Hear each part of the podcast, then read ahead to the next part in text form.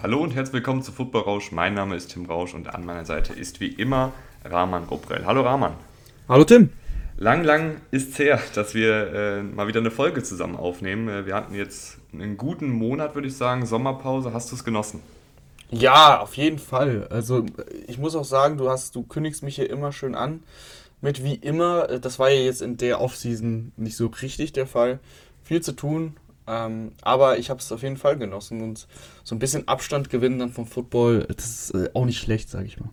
Schadet vor allen Dingen nicht, weil ja jetzt unser Mammuts-Projekt ansteht. Ihr seht es schon im Titel. Ähm, wie jedes Jahr gibt es vor der Saison von uns für jede Division, für jedes Team eine Vorschau. Das heißt, wir werden alle 32 Teams durchgehen. Wir werden einen ganz, ganz großen Teil der Spieler durchgehen. Also den Backup-Panther vielleicht jetzt nicht, aber ansonsten ist da wirklich jeder Spieler dabei. Wir werden alles analysieren. Wir werden euch Einblicke darüber geben, wie wir denken, wie die Teams performen werden, welche Spieler herausstechen könnten, wo sie am Ende der Saison vielleicht stehen könnten, worauf ihr achten müsst. Ähm, also das ist wirklich immer unser ganz, ganz großes jährliches Projekt und mir macht es immer am meisten Spaß, weil ich mag das einfach, dass man vor der Saison ein Team durchgeht und wirklich mal ganz genau drauf schaut, wer kann sich hier noch entwickeln, ähm, wo sind noch Baustellen, was könnte eine Stärke werden und so weiter und so fort.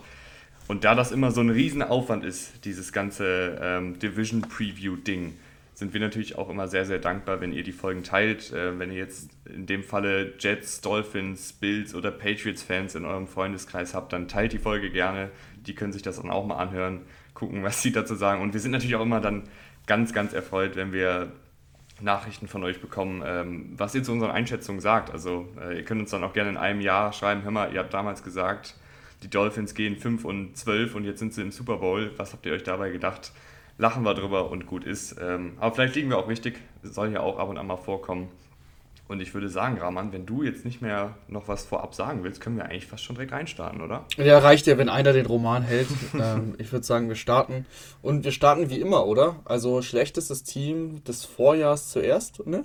Mhm. Also immer war, nach der Bilanz des Vorjahres äh, werden die Teams durchgegangen. Das heißt in dem Fall jetzt Jets, Dolphins, Patriots und Bills äh, ganz normal erst die Offensive mit den einzelnen Positionsgruppen, dann die Defensive mit den einzelnen Positionsgruppen. Dann werden wir wahrscheinlich noch ein bisschen mal am Anfang, mal am Ende allgemein über das Team reden. Vielleicht gibt es irgendwie einen neuen Headcoach, den wir besprechen müssen. Vielleicht gibt es irgendeinen Coordinator, den wir besprechen müssen ähm, oder ein paar andere allgemeine Dinge. Und dann gibt es ganz am Ende ähm, jedes einzelnen Teams die Bilanz, die dann auch wieder grafisch auf Instagram und Twitter aufgearbeitet wird. Und ich glaube, jetzt habe ich wirklich alles abgegrast, oder? Ja, also das ist ja wie in einem Buch, wo ein Vorwort geschrieben wird, dann nochmal Inhaltsverzeichnis. Machst du toll. Aber jetzt äh, würde ich sagen, gehen wir wirklich mal rein mit den Jets. Ähm, und es ist immer ein ganz, ganz spannendes Jahr, wenn ein Quarterback in seine zweite Saison geht, finde ich. Zach Wilson ist jetzt auch nicht irgendein Quarterback, Nummer 2 Pick äh, gewesen letztes Jahr. Ja, ich würde sagen, eine okaye Saison am Ende dann noch gespielt. Am Anfang war es wirklich ein bisschen holprig. Hm, ich finde, dann hat er sich aber eigentlich ganz gut stabilisiert, hatte auch ein paar gute, wirklich richtig gute Würfe und Ansätze dabei. Wenn man sich jetzt die nackten Zahlen anschaut, sieht es dann immer ein bisschen, ein bisschen schwierig aus. Neun Touchdowns, elf Interceptions geworfen. Aber was mir dann positiv aufgefallen ist, als ich mal ein bisschen durchforstet habe, was er denn letztes Jahr so noch, äh, gemacht hat, dass es dann am Ende wirklich besser wurde. Die letzten fünf Spiele ähm, waren da zum Beispiel gar keine Interception mehr dabei. Das war so am Anfang, wo er wirklich gestruggelt hat. Da hat er auch dieses Patriots-Spiel gehabt mit, mit vier Interceptions. Ähm, das, ist, das, das nagt natürlich an dir am Anfang der Saison, aber wie gesagt, ist dann eigentlich ganz gut reingekommen. Ja, hat sich, finde ich, dann auch ganz gut berappelt. Ähm, es ist ja irgendwie immer ganz spannend, dass wir über einen Zach Wilson oder über einen Justin Fields, über einen Trey Lance im Prozess des NFL-Drafts sagen, das sind Quarterbacks, die brauchen vielleicht ein, zwei Jahre. Und wenn sie dann aber auf dem Feld sind, dann wollen alle immer sofort Resultate ja. sehen. Und ich würde da auch, also ich schließe mich da auch mit ein, man wird dann ja einfach äh, da in diesen Hype mit reingezogen und will dann direkt im ersten Jahr sehen, dass da jetzt wie aller Herbert ganz, ganz große Zahlen aufgelegt werden. Das geht aber einfach nicht immer. Also ich bin noch ein völliger Wilson-Believer. Ich fand ihn am College sehr, sehr gut. Ich fand, er hat in der NFL gute Ansätze gezeigt und natürlich waren auch einige schwache Spiele dabei, du hast es gerade schon gesagt. Ähm, aber ich mache mir da jetzt noch keine Sorgen. Ich fand ehrlich gesagt die Offensive an für sich gut gecoacht. Ähm, also von LeFleur, dem Offensivkoordinator, der der kleine Bruder von, oder große Bruder, ich weiß es gar nicht genau, von Matt LeFleur, ähm, dem Packers Headcoach ist ich fand, das sah schematisch über weite Strecken gut aus. Es kam dann halt echt manchmal darauf an, dass Wilson den falschen Read genommen hat oder einen Ball überworfen hat, unterworfen hat, zu spät geworfen hat. Also er hatte auch eine sehr, sehr lange durchschnittliche Haltezeit des Balles. Also hat den Ball immer sehr, sehr lange in der Hand gehalten, bevor er ihn losgeworden ist.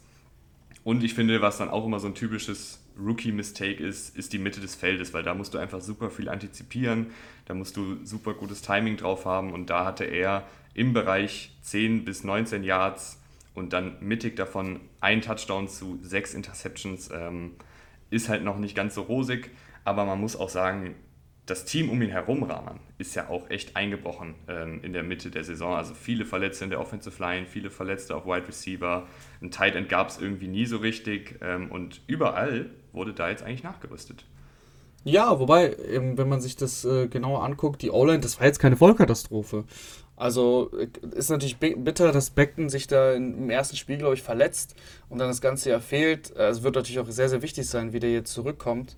Äh, aber George Fant hat ihn eigentlich auf, auf Left Tackle dann echt solide ersetzt.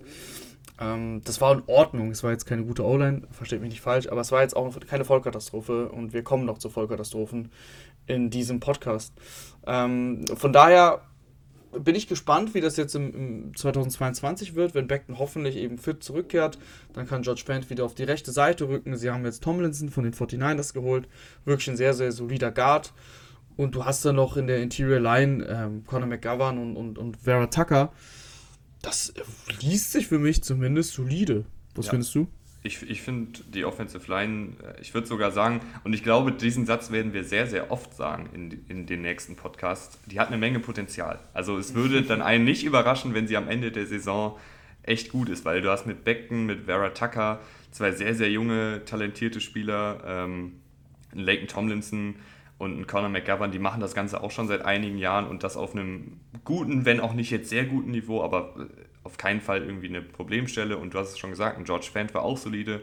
Und ich finde auch, und das haben nicht viele Teams, ich finde auch die Backups sind gut. Also du hast einen, einen Dan Feeney, der schon in der Liga ein bisschen gespielt hat. Du hast einen Nate Herbig von den Eagles bekommen, ein sehr, sehr junger Guard, der schon einige gute Aktionen hatte. Ähm, du hast noch Max Mitchell gedraftet der zumindest technisch gut ist, aber einfach noch ein bisschen, ähm, also wahrscheinlich nicht so viel Entwicklungsspielraum hat, weil er ist halt technisch gut, aber kein besonderlich guter Athlet und auch jetzt nicht der allerphysischste Spieler. Also ich glaube, der, der, der wird jetzt einfach kein Superstar werden können, weil er halt einfach nicht jetzt dieses absolute Monster ist. Ähm, und auch ein Conor McDermott hat schon ein bisschen in der Liga gespielt. Also sehr, sehr gute Offensive Line mit guten Backups finde ich immer sehr, sehr wichtig, weil wir kennen es ja, bei so einer langen Saison äh, werden nicht dieselben fünf immer auf dem Platz stehen können.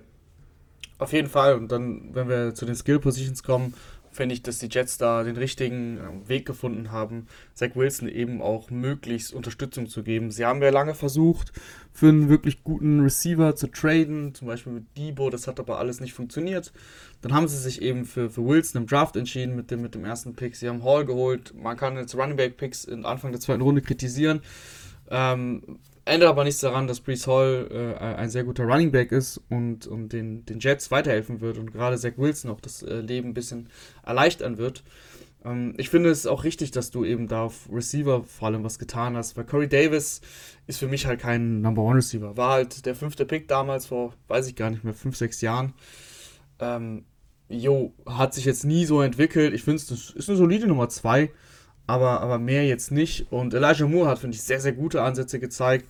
Ähm, ist halt, ist halt so ein, so ein sehr, sehr dynamischer Slot-Receiver. Deswegen finde ich schon, dass da was für Outside nötig, nötig war. Äh, von daher finde ich, wie gesagt, genau, genau den richtigen Ansatz gewählt, dass du eben da ähm, Wilson jetzt auch ein bisschen die Waffen da noch zur Seite stellst. Ja, und die Wilson zu Wilson Connection werden wir wahrscheinlich relativ häufig sehen. Ähm, der Wide Receiver von Ohio State in der ersten Runde gewählt worden ist. Und das finde ich, passt auch ganz gut zu einem jungen Quarterback, wenn du dem einen Wide Receiver an die Seite stellst, der eben über sein Route Running kommt, der wahrscheinlich dann auch ein gutes Timing mit Wilson entwickeln kann ähm, und der sich dann vor allen Dingen zusammen mit Wilson entwickeln kann. Ich meine, es sind beides noch total äh, junge Spieler ähm, und ich glaube, dass Garrett Wilson da eine Bereicherung wird, weil er eben schon relativ weit für einen Wide Receiver ist, der aus dem College kommt. Also ich werde jetzt nicht noch ewig immer über die äh, College Prospects reden, weil ihr habt euch ja wahrscheinlich alle unsere Draft-Recaps angehört und so weiter und so fort und auch im Vorfeld des Drafts über die Spieler euch das schon angehört. Deswegen muss ich da jetzt nicht immer ewig ausführen. Gail Wilson ist aber ein, ein sehr, sehr guter Receiver. Ähm, wer mich auch, wen ich auch interessant fand, beziehungsweise eigentlich finde ich eine ganze Menge Receiver interessant bei den Jets. Äh, Corey Davis, hast du schon gesagt, ähm, ein guter Nummer 2 Receiver, der irgendwie alles so ein bisschen gut kann ähm, und das macht ihn dann zu einem guten Receiver. Und Elijah Moore, von dem erwarte ich echt nochmal jetzt einen Sprung nach vorne. Er hat nicht ganz so viel gespielt in seiner Rookie-Saison, ähm, knapp 500 Snaps, aber ich finde, der sah da auch echt gut aus. Also, wie du gesagt hast, ein sehr, sehr explosiver Slot-Receiver. Also jetzt nicht nur einer, der irgendwie bei drittem und sechs den Ball fürs neue First Down fängt, sondern der bei drittem und sechs den Ball äh, fangen kann, aber dann eben auch nochmal gut 10, 20, vielleicht 50 Yards nach dem Catch kreieren kann. Und Rahman, weißt du, wen ich auch cool fand? Braxton Barriers. Mhm, mhm. Braxton Barriers auch als, als Returner viel gespielt, äh, wurde dann häufig reingeworfen, weil die Jets eben auch mit Verletzungen zu kämpfen hatten. Hat da echt einen guten Job gemacht. Dann am Ende der Saison haben sie wirklich auch einige Plays für ihn designt. Ähm, kannst, du, kannst du auf jeden Fall immer reinwerfen, ist echt ein solider Receiver. Äh, auch spannend, Denzel Mims, ne? Kommt da noch irgendwas? Zweitrunden-Pick vor drei Schwierig. Jahren, glaube ich, gewesen. Schwierig, bisher noch nicht Fuß fassen können in der NFL. Aber, aber das Talent ist ja da und wenn es dein fünfter oder vierter Receiver ist, äh, ist das alles äh, auch sehr solide. Vielleicht kann er sich ja noch entwickeln, wer weiß, ist er immer noch jung. Äh, von daher, ja, es ist eine spannende, ist wirklich eine spannende Truppe, die die, die Jets da haben. Und du hast eben auch schon kurz Brees Hall angerissen. Generell, das hätte ich vielleicht vorher auch nochmal sagen können, wir werden auch nicht jetzt ewig drüber reden, ähm, wie die Spieler zu den Teams gekommen sind, also ob sie jetzt irgendwie zu früh gedraftet worden sind oder ob sie überbezahlt worden sind oder was auch immer sondern es geht jetzt halt wirklich nur um die Spieler, die da sind und jetzt nicht unbedingt um die Umstände, wie die da hingekommen sind. Also natürlich kann man jetzt noch ewig drüber reden, ob es schlau war, einen Zweitrunden-Pick für einen Brees Hall zu verwenden, aber wir werden jetzt nicht ewig darüber diskutieren, sondern wir diskutieren jetzt einfach über Brees Hall, den Jets-Spieler, der jetzt da ist und daran ändert sich ja nichts. Ähm, deswegen, Rahman, bevor wir zu Brees Hall gehen, reden wir aber über Michael Carter, der eigentlich auch eine echt gute Rookie-Saison gespielt hat, fand ich. Ja, auf jeden Fall. Wirklich auch sein, sein Talent gezeigt hat, auch als Passcatcher. Ich glaube, dass sie am Ende des Tages Michael Carter nicht die Rolle zugetraut haben, als, als Bellcow. Wirklich da jedes Down zu spielen. Ich bin da ja sowieso ein großer Fan von. Ist unschön für Fantasy-Spieler, aber an sich äh, die, die Arbeit bei den Running Backs aufzuteilen, äh, die Running Backs nicht so krass abzunutzen, ist es einfach eine Position, die dann auch verletzungsanfällig ist. Deswegen ähm, mag ich das, wenn du da mehrere Spieler hast. Und ja, wie gesagt, mit Brees Hall und Michael Carter hast du jetzt zwei sehr, sehr junge Running Backs, die, ähm, die ja sehr, sehr dynamisch, also wirklich eine dynamische, äh, auch Anspielstation beide bieten. Beide können den Ball gut fangen, ähm, beide können den Ball auch gut laufen. Ich glaube wirklich, dass da, dass da einiges möglich ist, auch in dem, in dem System von Diffler.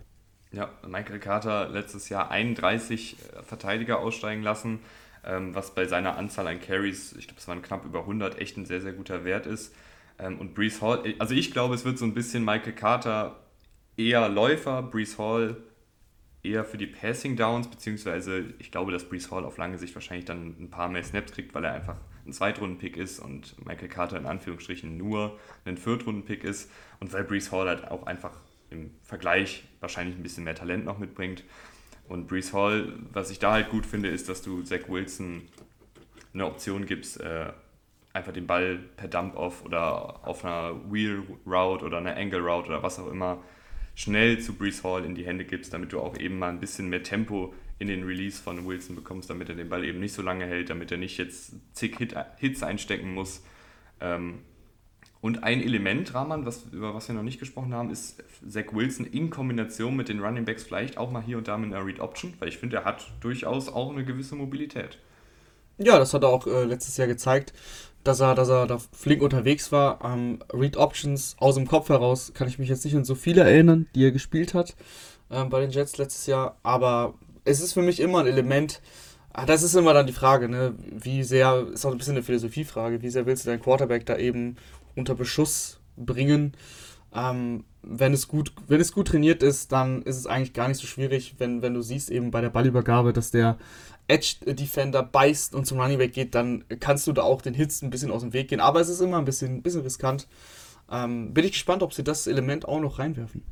Ja, aber er hat zumindest äh, schon mal die Mobilität gezeigt, um diese ganzen Play-Action-Rollout-Pässe äh, laufen zu können. Ähm, auch bei Scrambles. Ja, die ja in dieser 49ers Offensive, also es ist ja die Jets Offensive natürlich, aber ähm, natürlich von den 49ers übernommen, ähm, gel gerne gelaufen werden. Äh, Tevin Coleman ist auch noch da, der einfach ein erfahrener Routinier ist, der wahrscheinlich irgendwie, wenn mal was passieren sollte, durchaus einspringen kann.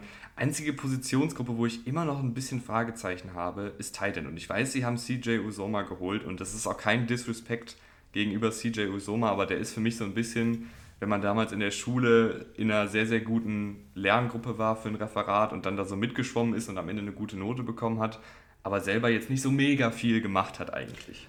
Ja, ich sag mal so, das ist, das ist sehr hart. Ähm, CJ Soma ist jetzt kein Titan, wo ich sage, wir werden jetzt mehrere Plays für ihn designen. Aber ich finde in der, in der Bengals Offense letztes Jahr, wenn er gebraucht wurde, war er da. War da wirklich sehr solide, hat sein Ding gemacht, hat doch dann wirklich sich verbessert. Ähm, fand ich okay. Und du hast halt, ich glaube einfach, dass deine Offense ähm, im, Pass, im Passspiel einfach nicht so Titan-zentriert ist. Also du hast halt eben mit Hall und Carter zwei Leute, die aus dem Backfield den Ball fangen können. Receiver haben wir aufgezählt. Äh, außerdem hast du, hast du noch äh, Tyler Conklin auch noch geholt, der bei den, mhm. bei den Vikings das auch nicht verkehrt gemacht hat. Nee. Ähm, und Jeremy Ruckert hast du gedraftet. Also ich glaube, du hast einfach eine gute Mischung mit, mit drei Tight Ends, ähm, wo du mal ein bisschen bunt äh, durcheinander würfeln kannst und mal schauen kannst, okay, wer gibt dir jetzt beim richtigen Down das, was du brauchst. Und äh, ich finde das eigentlich in Ordnung. Es ist natürlich keine Mega-Truppe, ähm, aber es geht auch schlechter. Ja, und Jeremy Ruckert ist, glaube ich, so der, wo ich sagen würde, aus dieser Gruppe, da könnte man auf jeden Fall mal ein Auge drauf werfen als Jets-Fan. Ähm, ein richtig, richtig guter Blocker. Und der zweite Tight End innerhalb dieses 49ers Play-Action-lastigen Schemes muss jetzt nicht unbedingt ein, ein super Route Runner, Athlet, was auch immer sein, sondern muss in erster Linie bei diesen ganzen Rollouts, bei diesen ganzen Play-Action-Pässen in erster Linie blocken. Und ich glaube, dass ein Jeremy Ruckert wahrscheinlich am Ende der Saison, lass ihn seine 200, 300 Snaps spielen und vielleicht 15, 20 Pässe fangen, was dann auf dem Papier überhaupt nicht spektakulär aussieht. Aber ich glaube, dass er echt als Blocker äh, da einiges machen kann. Bevor das jetzt einige hier falsch verstehen mit dem ganzen 49ers-Gehabe. wir, wir, wissen, dass es um die Jets geht und es geht um das System, was eben LeFleur mitgebracht hat. Ich glaube, dass das sicherlich äh, missverstanden werden kann, deswegen betone ich es nochmal. Aber ja, also insgesamt, ähm, wie gesagt, finde ich die Gruppe echt in Ordnung. Du hast, du hast das gute, du hast gute Wide Receiver, gute Running Backs, da ist es dann nicht immer unbedingt notwendig, auch den mega, mega Tight End zu haben, der im Passspiel überzeugt. Ähm, es ist sehr variable, eine variable Gruppe und äh, ich kann mir schon vorstellen, dass das, dass es gut geht. Also die Offense insgesamt, wenn man sich das jetzt so im Gesamtpaket anschaut, klar hängt immer viel vom Quarterback ab, ähm, wie entwickelt sich Zach Wilson, aber ihm wurden schon wirklich jetzt auch ein paar Bausteine hingelegt, um, die, um diese Entwicklung zu fördern. Das ist richtig und ich glaube, damit können wir dann auch rübergehen in die Defensive. Und da muss ich sagen, ähm, ich finde Robert Saleh als Coach echt gut. Also bei den 49ers hat er mir sehr, sehr gut gefallen mit seiner Art, mit seinem vergleichsweise einfachen Scheme, aber innerhalb dieses Schemes haben sich die Spieler immer super entwickelt, ähm, haben immer, wie man so schön sagt, äh, schnell gespielt, also ohne viel nachdenken zu müssen. Einfach ähm, konnten sie ihren Job machen, der für sie vorgesehen war und innerhalb ihrer Position bzw. ihrer Aufgabe schnell agieren und gut agieren. Und das habe ich, finde ich, so ein bisschen bei den Jets letztes Jahr vermisst. Also ich hatte echt gedacht, dass gerade ähm, die Defensive Line einen Schritt nach vorne macht. Also einen, einen Quinn Williams, der schon einige gute Sachen gezeigt hat, hat, finde ich, nicht sonderlich guten Football gespielt. Ähm, Sheldon Rankings, Solomon Thomas waren jetzt auch nicht so gut, aber ich, warte mal, war Solomon Thomas letztes nee, Jahr? Nee, ich glaube, Solomon Thomas war bei, war bei den Raiders. Ah ja. Zumindest. Ja, aber auf jeden Fall die Defensive Line ähm, oder generell die Defensive war nicht ganz so gut, wie ich gedacht habe unter Saleh. Ja, so, so, so, so ein Carl Lawson, das, das tut dann halt auch weh, ne? Wenn der mhm. sich da sofort verletzt, ähm, hast du für viel Geld geholt. Sollte der Anker deiner Defensive Line werden. Ähm, ich, auch das sehe ich nicht ganz so kritisch wie du. Äh, es war ein schwieriges Jahr, es war auch von Verletzungen geprägt. Es war sein erstes Jahr als, als Head Coach. Ähm, ich sehe viel Potenzial ähm, in der Defense, gerade in der, in der Front mit den, ähm, den Pass-Rushern und mit mhm. der Defensive Line. Ähm, John Franklin Myers, finde ich, macht, hat, hat eine sehr, sehr gute Entwicklung hingelegt. Du kriegst Carl Lawson zurück. Äh, ist natürlich, die Klasse ist ja unbestritten da. Sollte, sollte, wenn er fit ist, und das ist immer, immer dieses Wenn. ähm, der, der Anker dieser Defense sein. Und Shane Rankins und Quinn Williams ist, ist ähm, in der, in der Interior Line, finde ich wirklich sehr, sehr solide. Quinn Williams, da, da hofft man sich immer noch so ein bisschen, bisschen mehr. Das ist, das ist nicht schlecht, auf keinen Fall. Das ist schon okay, aber er ist halt so ein bisschen gekommen als der Anker innen drin und so ein bisschen, so ein bisschen, auch wenn es keiner hat wirklich aussprechen wollen, hast du dir halt erhofft, dass du so vielleicht so Richtung Aaron Donald Talent bekommst. Äh, das ist natürlich bisher ausgeblieben. Ähm, aber mir gefällt eigentlich auch die Tiefe. Also, du hast Jermaine Johnson noch gedraftet der dein Team natürlich verstärken wird in der ersten Runde. Vinnie Curry hast du geholt, der äh, Veteran ist, äh, 33 schon, letztes Jahr komplett gefehlt hat, aber ich glaube, der gibt dir einfach auch für, für den Lockerroom was, auch mit den, mit den jungen Spielern. Und Solomon Thomas haben wir ja gerade schon erwähnt, der eben auch kommt. Du, du kannst rotieren, ähm, so, so, so ein Jabari Suniga kannst du auch mal reinwerfen. Also die haben da, die haben da schon wirklich viele Spieler, ähm, die, da, die da spielen können. Und wenn, wenn das System einmal klipp, klickt, glaube ich, kann das, kann das eine wirklich gute D-Line sein auf dem Papier gefällt es mir auch wirklich sehr, sehr gut, gar keine Frage. Ähm, und ich möchte jetzt auch nicht immer irgendwie der Buhmann hier sein. Äh, da stimme ich dir zu. Also, sie haben wirklich eigentlich in der Defensive Line, äh, also Interior Defensive Line, haben sie in meinen Augen drei Leute, die wirklich gut spielen können, einen Sheldon Rankins, einen Quinn Williams und du kannst auch einen John Franklin Myers äh, mal in reinstellen, also gerade bei Passing Downs kannst du einen John Franklin Myers als Defensive Tackle aufstellen und dann macht er da Alarm. Also der war wirklich eigentlich der beste Defensive Liner letztes Jahr. Ähm, fliegt, glaube ich, auch noch so ein bisschen unterm Radar, weil er, ich glaube, ein Viertrunden-Pick war 2018 von den Rams, dann da entlassen worden ist und die Jets haben ihn aufgegabelt und da hat er sich jetzt echt gut entwickelt. Äh, aber was mir wirklich sehr, sehr gut gefällt, ist, wie viele Edge Rusher du hast. Also ich glaube, sie haben dann vielleicht auch ein bisschen daraus gelernt, äh, dass ein Karl Lawson, so viel Talent er auch hat, ist er einfach verletzungsanfällig. Jetzt haben sie ähm, wie du gesagt hast, Jermaine Johnson geholt, ein sehr, sehr athletischer, sehr, sehr guter, produktiver Pass-Rusher am College gewesen. Ähm, und ich finde, wie du schon gesagt hast, du hast auch einen Suniga, den du mal reinwerfen kannst, du hast einen Bryce Huff, ehemaliger undrafted Free Agent, den du mal reinwerfen kannst, der auch gut ist. Und wen ich noch im Auge behalten würde, obwohl ich ja fast schon nicht mehr weiß, wie er überhaupt an Spielzeit rankommen soll bei, diesem, bei dieser Kadertiefe, ein Jacob Martin. Letztes Jahr bei den Texans gespielt, einen reiner Speed Rusher, er wiegt auch nur 240 Pfund, was für einen Edge Rusher echt nicht so viel ist. Ähm, und ist auch unter 1,90 groß, also wirklich ein, ein vergleichsweise kleinerer, schmächtigerer, aber unfassbar flinker Edge Rusher, hat letzte Saison 38 Pressures gesammelt. Also ich glaube, wenn du den dann reinbringst äh, für 15, 20 Snaps immer bei Passing Downs, wenn der Offensive Tackle schon von einem John Franklin Myers vorher bearbeitet worden ist, dann könnte auch ein Jacob Martin noch ähm, hier und da mal einen Sack sammeln. Wenn wir dann weitergehen in Richtung Linebacker, schon dünner, sage ich jetzt mal. Ne? da, da, brauchst du jetzt keinen Boomer, glaube ich. Also das nee. ist relativ offensichtlich. Also CJ Mosley auch nicht mehr auf dem Level, auf dem er mal war. Immer noch ein solider Tackler. Ähm, aber in, in Coverage ähm, sieht man das schon, dass da jetzt mittlerweile die Jahre da ein bisschen an ihm nagen ist. 30 jetzt. Ähm, und, äh, aber das ist dann aber auch schon tatsächlich das einzige wirklich richtig erwähnenswerte. Ähm, Hamza Nasir Dean, ich hoffe, ich habe es richtig ausgesprochen, wahrscheinlich nicht. Ähm, kaum, kaum Snaps gespielt. Äh, Quincy Williams kommt, äh, glaube ich, von den Jaguars, äh, da auch nicht, nicht so gut ausgesehen. Marcel Harris ist jetzt e ebenfalls bei den 49ers, ähm, äh, 49ers bei den Jets, aber kommt von den 49ers und das ist wahrscheinlich eine Verpflichtung, wo auch Robert Zahle ein bisschen was äh, dahinter, dahinter steckt. Den kennt er noch von, von damals. Ist aber jetzt auch nicht der Mega-Linebacker. Also alle, wenn du jetzt so auf die letzte Saison schaust, ähm, geschwächelt, gerade eben gegen den Pass auch. Ich glaube, die, die, die Jets könnten da früher oder später einfach Probleme bekommen, wenn, wenn du halt, ähm, wenn die gegnerische Offense ihre Runningbacks und, und Tight da einsetzt. Ja, definitiv. Also CJ Mosley ist leider auch schon lange irgendwie mehr Name als, mhm. als Spieler, weil er halt auch einfach unfassbar häufig verletzt war. Ähm, ist ja ist ja leider manchmal so, dass sich die Spieler dann verletzen und dann, dann kommen sie nicht mehr zurück. Hat jetzt auch schon die, die 30 geknackt, äh, also was das Alter angeht. Ähm, ist fast schon ja, ein bisschen ein Freilos, was man von ihm noch bekommt. Ähm, ich, ich glaube, da kommt ehrlich gesagt nicht mehr viel und ich sehe jetzt auch keinen kein absolutes Talent äh, auf der Linebacker-Position aktuell im Kader, wo ich jetzt sagen würde, der macht jetzt äh, einen Riesenschritt nach vorne, äh, der, der hat jetzt schon gute Ansätze gezeigt. Ähm, ja, du hast Nasir, Nasiri Dane, ich, ich hätte es gar nicht aussprechen sollen, äh, und Sherwood, die du letztes Jahr in den späten Runden gedraftet hast, die hier und da mal eine Aktion hatten, aber auch jetzt nicht irgendwie spektakulär gespielt haben. Ähm, ich hätte noch gesagt, du könntest vielleicht einen des, der Safeties vielleicht runterrotieren oder fast schon zum, zum Linebacker ja. umschulen. Lamarcus aber Joyner auch da sehe auch. Ne? Ja, aber auch da wird es dünn.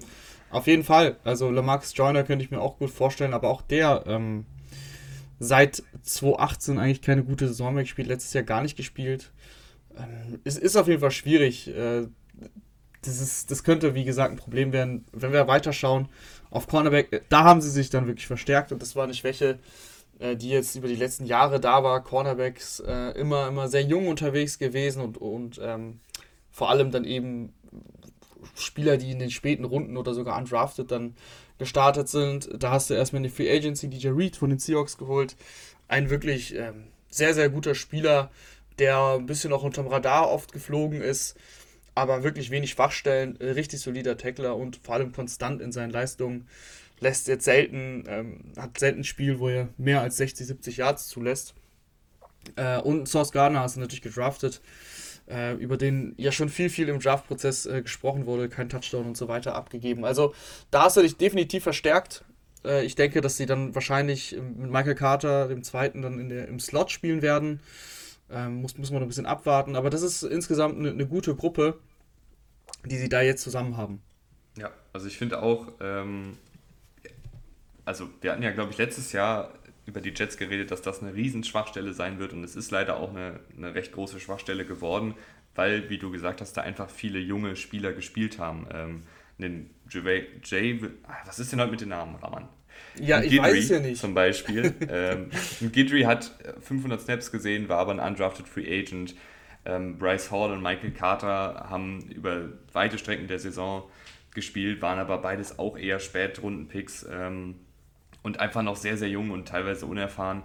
Aber, Rahman, wenn du solche Spieler als dritten, vierten, fünften Cornerback hast, dann finde ich, ist das wieder eine ganz, ganz andere Geschichte. Dann hast du da auf einmal talentierte Jungs, die noch jung sind und gleichzeitig aber auch schon ein bisschen Erfahrung gesammelt haben. Und das wiederum, finde ich, ist dann fast schon wieder eine Stärke, wenn du dann einen Gidry, äh, vielleicht entwickelt er sich noch wieder als Slot-Cornerback, ähm, ist eigentlich ein sehr, sehr schneller, flinker Cornerback, der als Rookie überzeugt hat, dann letztes Jahr mit mehr Spielzeit ein bisschen abgebaut hat.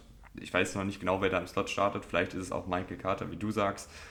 Aber mir gefällt jetzt der, der Cornerback-Room an für sich deutlich mehr, weil er ist immer noch jung, aber jetzt hast du einfach hoffentlich zwei etablierte Starter, wenn man Gardner schon als etablierten Starter bezeichnen kann. Ich weiß nicht, vielleicht ist es auch wieder ein bisschen zu früh. Ja, das ist, glaube ich, zu früh. Ähm, die Anlagen sind natürlich da, aber da muss man einfach abwarten. Ähm, auch auf Corner gab es in den letzten ein, zwei Jahren auch mal Spieler, die dann doch nicht so performt haben, wie man es vielleicht erwartet hat. Deswegen, da wäre ich vorsichtig, aber insgesamt ähm, haben sie da auf jeden Fall die richtigen Schritte unternommen, damit sich das verbessert. Und wenn wir jetzt noch über die Safety sprechen, das ist eigentlich ein relativ klares Bild, das sich da für mich abzeichnet. Mit John Whitehead ähm, hast du wirklich einen richtig guten Free Safety geholt. Ähm, der wird deine Defense sofort stabilisieren. Aber auf der anderen Seite, Joyner, boah, habe ich, ich eben meine Fragezeichen geäußert. Oder Ashton Davis, der, der ehemalige Drittrunden-Pick. Ist, ist, beides, ist beides jetzt nicht die Creme de la Creme. Ähm, die werden sich im, im Training Camp das Battle liefern. Ich würde lieber Davis sehen, einfach weil ich glaube, dass Joiners Zeit vorbei ist. Ähm, er hatte sehr, sehr gute äh, Tage bei den, bei den äh, Rams damals. Ähm, aber insgesamt, ich weiß es nicht, wenn du seit drei Jahren keinen, keinen guten Football gespielt hast, letztes Jahr gar nicht gespielt hast, da bin ich da immer ein bisschen mh, mm, kritisch und ich glaube, Ashton Davis kann sich da noch eher auf jeden Fall weiterentwickeln. Mhm. Also ich hätte gut, wir wollten eigentlich nicht äh, über Off-Season-Moves reden, aber ich glaube, da hätte ich jetzt echt einen Marcus May nochmal irgendwie vielleicht gebunden. Äh, weil dann hättest du Whitehead als diesen Strong Safety, der natürlich auch mal auf Free Safety rotieren kann, aber in erster Linie wirklich ein sehr, sehr guter Tackler ist, ähm, auch in der Box gut agieren kann. Und Marcus May eben als diesen tiefen ähm, Safety, gerade in Single High Coverage, äh, kann der da auch alleine, hat er die Reichweite äh, immer wieder gezeigt, um da alleine den Luftraum zu regeln. Und das weiß ich eben nicht, ob ein Lamarcus Joyner das mit über 30 noch macht oder ob das ein Ashton Davis macht, der zwar die Athletik hat, aber irgendwie noch nicht so ganz das Spielverständnis in, ich glaube, es ist jetzt seine dritte Saison er kommt jetzt, glaube ich, ja, in seine dritte Saison. Ich glaube auch, ja. Ähm, entwickelt hat. Also das können, also Linebacker und die Safeties machen mir echt ein bisschen Sorgen. Dafür sind aber äh, Defensive Line und Cornerback umso besser aufgestellt. Absolut. Und ähm, man kann ja nicht, man kann ja nicht die Defense dann komplett general überholen und alles, alles perfekt aufstellen. Ich finde, da haben sie zumindest äh, die richtigen Prioritäten gesetzt. Ja, einziger, den ich vielleicht noch erwähnen würde, der mal ganz gut war, ist noch Will Parks, ein Safety, der zumindest viel Erfahrung hat, aber auch irgendwie in den letzten Jahren nirgendwo so richtig Anschluss gefunden hat. Aber im Prinzip auch ein Safety, der im Notfall sogar beide Positionen bekleiden kann, also nicht gleichzeitig, aber äh, sowohl Free Safety als auch Strong Safety Erfahrung hat. Vielleicht gehen sie dann auch wegen der, wegen der wenigen Linebacker, die wirklich gut sind, viel mit drei Safeties auf, aufs Feld äh, in, oder in, viel im Nickel oder was auch immer. Ich glaube, da müssen sie sich was einfallen lassen, weil äh, zum Beispiel drei der Linebacker gleichzeitig auf dem Feld könnte halt echt dann direkt ein bisschen schwierig werden. Was aber auch schwierig wird, Rahman, ist der Spielplan. Halleluja. ja, die Jets, ähm, irgendwann hast, erwischt es dich auch, selbst in der AFC East. Haben, haben einen toughen Spielplan. Ähm, ich habe sie jetzt am Ende mit 6 und 11 ähm, gerankt, gelistet, weil ich glaube, also der Spielplan ist eben tough. Ähm, sechs Siege sind da, glaube ich, schon, sind da schon optimistisch. Ich glaube einfach, dass Wilson einen Schritt nach vorne machen wird. Ich glaube auch, dass diese Offense Spaß machen kann. Und ähm, die Defense hat für mich eben zumindest an den richtigen Stellschrauben gedreht. Es ist nicht alles perfekt. Aber in, im zweiten Jahr traue ich Wilson schon ein bisschen mehr zu als, als eben, eben letztes Jahr. Von daher, sechs Siege, sechs Siege gebe ich ihnen und bin da ähm, ein bisschen optimistisch äh, oder ein bisschen optimistischer als du, glaube ich, ne? Ja, äh, leider schon. Und äh, es kommt ja dann auch nicht immer darauf an, wie jetzt die Bilanz am Ende aussieht, weil ich glaube, dass kein Jets-Fan jetzt ernsthaft mit einem Playoff-Lauf rechnet. Ich weiß nicht, könnt ihr uns gerne schreiben. Ähm, sondern es geht jetzt in erster Linie darum, dass sich ein Zach Wilson weiterentwickelt, dass sich diese ganzen jungen Spieler, die die Jets haben, die auch wirklich interessant sind, also ob es jetzt in der Offensive Line ist oder auf Cornerback oder in der Defensive Line ähm, oder eben auf Quarterback, da sind ganz viele junge Spieler, von denen wir uns, Rahman und ich äh, und wahrscheinlich auch die ganzen Jets-Fans da draußen eine Menge erhoffen und die auch schon ihr Potenzial gezeigt haben oder auf jeden Fall zeigen werden. Aber es ist halt dann auch irgendwie jetzt ein echt beschissener Spielplan für die Jets. Also wenn du anfängst mit äh, Spielen gegen die Ravens, gegen die Browns und gegen die Bengals und Steelers, da, da kann man halt auch mal als Jets-Team schnell dann 0 und 4 stehen. Äh, ich glaube, das wäre jetzt, ist jetzt kein krasser Take. Äh, dann kommen noch die Packers, die Broncos, zweimal die Bills. Ähm, puh, schwierig. Und deshalb habe ich leider, leider nur 4 und 13. Ich muss dazu sagen, wir hatten die Bengals letztes Jahr auch ziemlich schlecht und die sind in den Super Bowl gekommen und wahrscheinlich hättest du bei den Bengals das gleiche gesagt, dass keiner ja. ernsthaft mit einem Playoff-Run ja, rechnet. Von daher, was wissen wir schon? ja, aber man muss es ja machen. Man kann nicht jedes, ich glaube, das ist ja auch das. Ich was, will den Jets-Fans äh, so ein bisschen Hoffnung machen. Ja, ich weiß, aber es ist ja, glaube ich, auch so das, was uns vielleicht so ein bisschen auszeichnet oder beziehungsweise ähm, wir können halt, also wir werden halt nicht jedes Team und jeden Spieler in den Himmel loben, sagen wir einfach mal so. Sondern wir versuchen halt immer objektiv zu sein und auch, wenn man halt mal ein bisschen ja, gegen den Strom schwimmen muss, äh, wie ich jetzt gerade, dann, dann ist das halt so. Aber wir versuchen halt unsere bestmögliche Meinung äh, hier abzugeben. Dann machen wir weiter, oder? Machen wir weiter mit Miami. Und da weiß ich, dass es da viele Dolphins-Fans da draußen gibt. Da, da traue ich mich fast gar nicht. Ja, also es ist natürlich, dreht sich wie immer alles um den Quarterback, aber in dem Fall ist es natürlich sehr, sehr speziell mit Tour. Ähm, glaubst du, dass das schon Make-or-Break-Season ist für Tour? Glaubst du, dass Tour der Starter ist? Wow! Spaß, Spaß, Spaß, Spaß.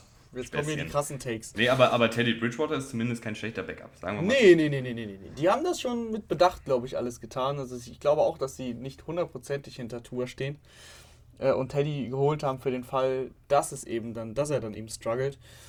Ähm, aber wenn du schon so fragst, also dann glaubst du schon, dass es ein Make-or-Break ist.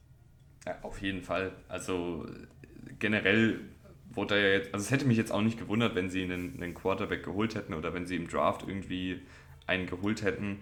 Ähm, und allein jetzt mit dem neuen Head Coach ist ja dann auch meistens so, dass wenn ihm der Quarterback nicht gefällt, dass dann vielleicht im Jahr darauf ein neuer Quarterback da ist.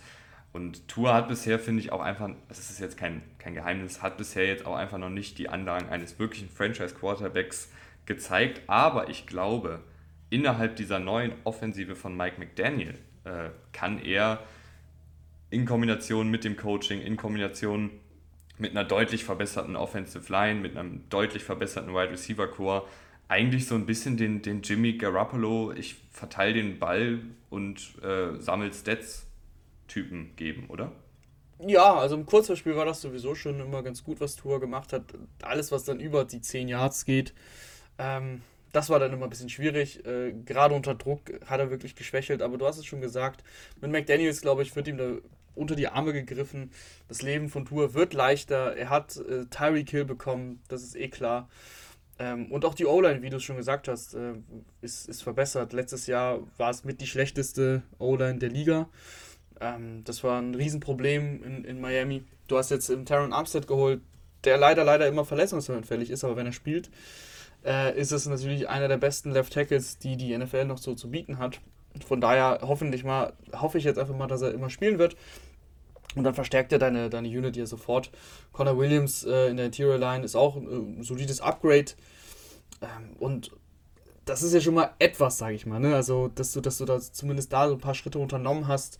Es ist immer noch nicht alles perfekt. Ähm, Eichenberg äh, war, war ja Rookie, glaube ich, letztes Jahr. Mhm. Ähm, schwache Saison gehabt, 62 Pressures zugelassen, auch 9 Sacks. Das ist, das, ist dann, das ist dann schon viel und eine sehr, sehr hohe Hypothek. Aber der kann sich natürlich entwickeln und ein erstes Jahr in einer schwierigen Situation, im Sinne von, dass halt auch die, die, die Mitspieler eben nicht die besten waren. Ähm, das ist dann auch für einen Rookie nicht so leicht. Deswegen da ist auf jeden Fall noch Entwi Entwicklungspotenzial. Robert Hunt, Robert Hunt hat das auf Guard eigentlich ganz solide gemacht. Ähm, aber ich habe noch ein ganz großes Fragezeichen auf Left Guard. Da bin ich mir nicht so richtig sicher, wer das starten soll. Ich weiß generell noch nicht so ganz, wer da wie wo starten soll. Und ich glaube, die Dolphins wissen es auch selber noch nicht. Und das ist ja erstmal nicht schlimm, ähm, dass man das jetzt noch nicht weiß. Ich wäre jetzt mal davon ausgegangen, dass ein Armstead auf Left Tackle startet, das ist jetzt kein Geheimnis. Ähm, vielleicht dann Eichenberg auf Left Guard, Williams auf Center, Hunt auf Right Guard und dann Austin Jackson, der natürlich bisher auch nicht sonderlich gut aussah, aber immerhin ein 2020 Erstrundenpick war. Vielleicht auf Right Tackle mal ausprobieren. Ja, also so wenn du, wenn du Eichenberg so rumschieben willst, ähm, also wenn du ihn dann auf Left Guard. Ja. es, ist, es ist auf jeden Fall, es ist auf jeden Fall äh, schwierig, nicht so, nicht so leicht. Ähm, Austin Jackson war ich jetzt bisher wirklich überhaupt nicht überzeugt. Ähm, geht jetzt in ein drittes Jahr. Ist natürlich auch ein Ding, wenn du ja deinen First-Round-Pick im dritten Jahr dann schon wirklich als, als, als ähm, Backup nur noch nutzt. Schwierig, schwierig. Die, ich glaube, dass das ganze Thema nicht ähm, einfach so verschwinden wird. Die Dolphins O-Line wird jetzt ähm, nicht nächstes Jahr, glaube ich, in, in, in Kreis Top 10 stoßen, auch wenn sie sich verstärkt haben. Aber ich glaube, durch das Spielsystem, was sie haben, könnte es nicht so sehr auffallen, weil sie wirklich, bin mir relativ sicher, mit, mit McDaniels viel den Ball laufen werden. McDaniel. Da Verwechsel ich auch manchmal. Ich habe McDaniels gesagt, ne? Ja, ja sicher. McDaniel, Mike McDaniel, so, oder? Ist ja. das jetzt richtig? Ja, okay. Ähm, weil sie, weil sie einfach viel den Ball laufen werden. Du hast, du hast da einfach ganz, ganz klare Signale gesendet, indem du Ingold geholt hast, einer der besten Fullbacks ähm, der Liga, Chase Edmonds und Ray Mostert. Äh, bin ich, ich bin großer Edmonds-Fan. Ähm, Mostert muss halt fit werden, wenn er fit ist, ne? ganz, ganz groß Wenn, weil das ist immer ein Problem mit Mostert, dann ist es auch ein guter Spieler, der das System kennt, der von den 49ers kommt. Also das, das Konstrukt wird, glaube ich, sehr, sehr lauflastig sein und dann kannst du deine Schwächen im, im Pass-Blocking auch ein bisschen kaschieren. Mhm. Äh, ich glaube auch, dass die Offensive Line viel in Bewegung sein wird und beziehungsweise viel in Bewegung gebracht wird. Das kennen wir ja auch aus diesem 49er-Scheme, sowohl im Laufen als auch im äh, Passspiel. Also äh, ich glaube, dass auch ein Terran Armstead mit Abstrichen so ein bisschen der Trent Williams sein könnte. Also ich kann mir echt vorstellen, dass sie sehr, sehr viel dann über die linke Seite laufen, weil ein Teron Armstead ein unfassbarer Athlet ist. Also trotz seiner zig Verletzungen äh, hat er nicht so viel von dieser unfassbaren Athletik, die er damals äh, beim Combine gezeigt hat, eingeboost. Ist super schnell, kann auch super schnell, äh, man sagt ja immer, in das zweite Level der Defensive vorrücken, also zu den Linebackern, zu den Slot-Cornerbacks, zu den Safeties und wenn der einmal in Bewegung ist, ob es jetzt bei einem Screen Pass ist oder ob es jetzt bei einem Outside-Zone-Lauf ist, ähm, dann macht er da echt Radau und das, das könnte wirklich gut werden. Ähm, aber es steht und fällt letztendlich, und wir haben jetzt gar nicht so mega viel drüber geredet, äh, mit, mit Tua Rahman. Ähm, der, finde ich, durchaus gute Spiele dabei hatte äh, letztes Jahr. Also wo er dann auch wirklich einen schnellen Release gezeigt hat, wo er das Feld schnell gelesen hat, wo er den Ball schnell losgeworden ist. Gut, es ist dann nicht die aller, ich sag mal, äh, explosivste Offensive, wenn er halt viel diese 5, 6, 7, 8 Jahre Pässe macht, aber wenn er die, das fehlerfrei macht, ist das ja auch eine, eine effiziente Offensive. Ja, aber das ist aber, ein großes Wenn. Ne? Ja, eben. Das ist eben, das ist eben das große, die große Sache, dass er da noch nicht fehlerfrei genug agiert. Und ich finde teilweise auch, ja, er wirft nicht sonderlich oft tief. Vielleicht traut er sich nicht, vielleicht wollten die Coaches das nicht. Ähm, weiß man nicht, sitzen wir nicht mit drin. Aber ich finde, wenn er tief geworfen hat, war das jetzt auch gar nicht so schlecht. Also hat jetzt äh, bei Pässen über 20 Yards letztes Jahr fast 50 Prozent davon angebracht, aber halt nur 29 geworfen, weißt du? Mhm. Ja, das könnte sich jetzt ändern. Ne? Ist ja so ein gewisser Spieler noch dazugekommen mit Tyreek Hill. Ähm, das wird natürlich auch wichtig um sein und, und spannend sein, wie sie Hill einsetzen, ähm, wie sehr sich das auch unterscheidet vom, vom Chiefs Hill. Ähm, ist, wie funktioniert ein Hill überhaupt und im Holmes? Das wissen wir auch alles nicht.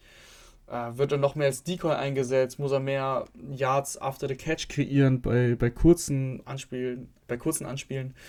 Ähm, das, wird, das wird alles äh, sehr, sehr spannend sein, wie dieses neue System auch für Hill dann eben, ja, sich dann im Endeffekt fügt und, und ob er eben die Riesenverstärkung sein kann, die er, wenn man jetzt mal den, den, den, den Trade betrachtet, ja sein muss, äh, bei dem, was da an Picks rübergegangen ist und bei dem, was er an Gehalt verdient. Ähm, das wird, also das wird auch viel Druck äh, für Tyreek Hill werden. Hast du irgendeine Ahnung, wie, wie Waddle und Hill, also ergänzen die sich oder stehen die sich eher im Weg? Weil ich habe so ein bisschen, so ein bisschen Schiss, dass halt beide irgendwie nur so für diese Kurzpassspielsituationen genutzt werden und dann fast ein bisschen redundant sind und gar nicht so ihr volles Skillset entfachen können. Weil ja. ich finde auch Jalen Waddle hat, hat eine sehr gute Rookie-Saison mhm. gespielt, gar keine Frage. Aber ich habe fast das Gefühl, da ist noch mehr drin. Also sind beide ja unfassbar schnell. Du kannst, äh, du kannst immer einen, einen nehmen, um das Feld auch einfach zu strecken. Und das, äh, klar, ist natürlich die ideale Rolle auch für einen Tyreek Hill, aber ein Waddle kann das eigentlich auch. Äh, Waddle finde ich, wie, wie, du schon gesagt hast, sehr gute Saison gespielt. Jetzt schon ein sehr konstanter Receiver, der einfach immer offen ist. So. Also es gibt einfach Receiver, die sind immer offen. Und Jalen Waddle ist, ist, ist, ist so einer. Von daher, das ist, die beiden haben so eine so krasse Qualität dass ich da jetzt äh, nicht äh, sagen würde, die können nicht zusammen funktionieren. Also da musst du das eben ein bisschen umstellen. Da kannst du halt nicht nur eben dieses Kurzbeispiel mit den beiden machen, sondern muss, äh, arbeitest, wirst sehr viel mit Hill als, als Decoy, glaube ich, arbeiten, wie es auch schon ähm, bei, den, bei den Chiefs war. Und Waddle würde ich auch nicht eben nur in diese Rolle stecken, dass er, dass er die kurzen Dinger fängt, sondern da musst du halt auch mal kreativ sein, auch mal variieren. Ähm, und dann geht das, glaube ich, weil einfach die Qualität der beiden so hoch ist. Stichwort Qualität, äh, da haben sie ja nicht nur Hill und Waddle, sondern du hast auch noch einen Cedric Wilson geholt, den ich bei Dallas ähm, immer ganz gut fand. Also flog auch da so ein bisschen unterm Radar, weil du hattest Amari Cooper, du hattest CD Lamb, du hast einen Ezekiel Elliott im Backfield, Tony Pollard und, und, und. Ähm, aber Cedric Wilson irgendwie so ein Wide Receiver, der nichts sonderlich gut kann, aber auch nichts schlecht kann und das macht ihn wieder gut. Ergibt das Sinn? Also ja. weißt, der, hat so keine, der hat so keine Schwäche, aber jetzt mhm. auch nicht, ich würde jetzt auch, nicht sagen, genau das macht er jetzt gut, äh, sondern er macht halt alles solide bis gut und das macht ihn zu einem guten Receiver, kann Outside, kann Slot spielen, äh, kann auch hier und da mal Yards nach dem Catch kreieren, hat relativ gute Hände. Äh, also das als Nummer 3 Option durchaus solide. Ja, war bei in Dallas halt in Dallas sogar nur die 4 äh, hinter Gallup noch. Deswegen ist er nie so richtig aufgefallen, erst wenn dann eben irgendjemand verletzt war. Aber das hat er da, hat er seinen Job ganz gut gemacht. Und äh, ich bin gespannt, wie sie ihn einsetzen. Auch da, ähm, der wurde nicht schlecht bezahlt. Äh, und du hast jetzt Parker auch getradet. Äh, vielleicht, vielleicht haben sie da irgendwelche kreativen Pack Packages noch äh, für Cedric Wilson. Ähm, der ja mit, mit einem Waddle und mit einem Hill natürlich immer so ein bisschen äh, unterm Radar fliegen wird und, und immer das, das einfachste, in Anführungsstrichen, Matchup haben wird. Von daher kann, glaube ich, auch, dass Cedric Wilson Jr. So, so eine sneaky gute Verpflichtung im Endeffekt ja noch sein kann. Dann hast du äh, dahinter, finde ich, noch ähm, zumindest ein paar interessante äh, Wide Receiver. Ich weiß jetzt nicht, ob sie jetzt so stark sind, aber In der vierten Runde haben sie sich Esukan mal geholt, ähm, ein sehr, sehr bulliger Wide Receiver.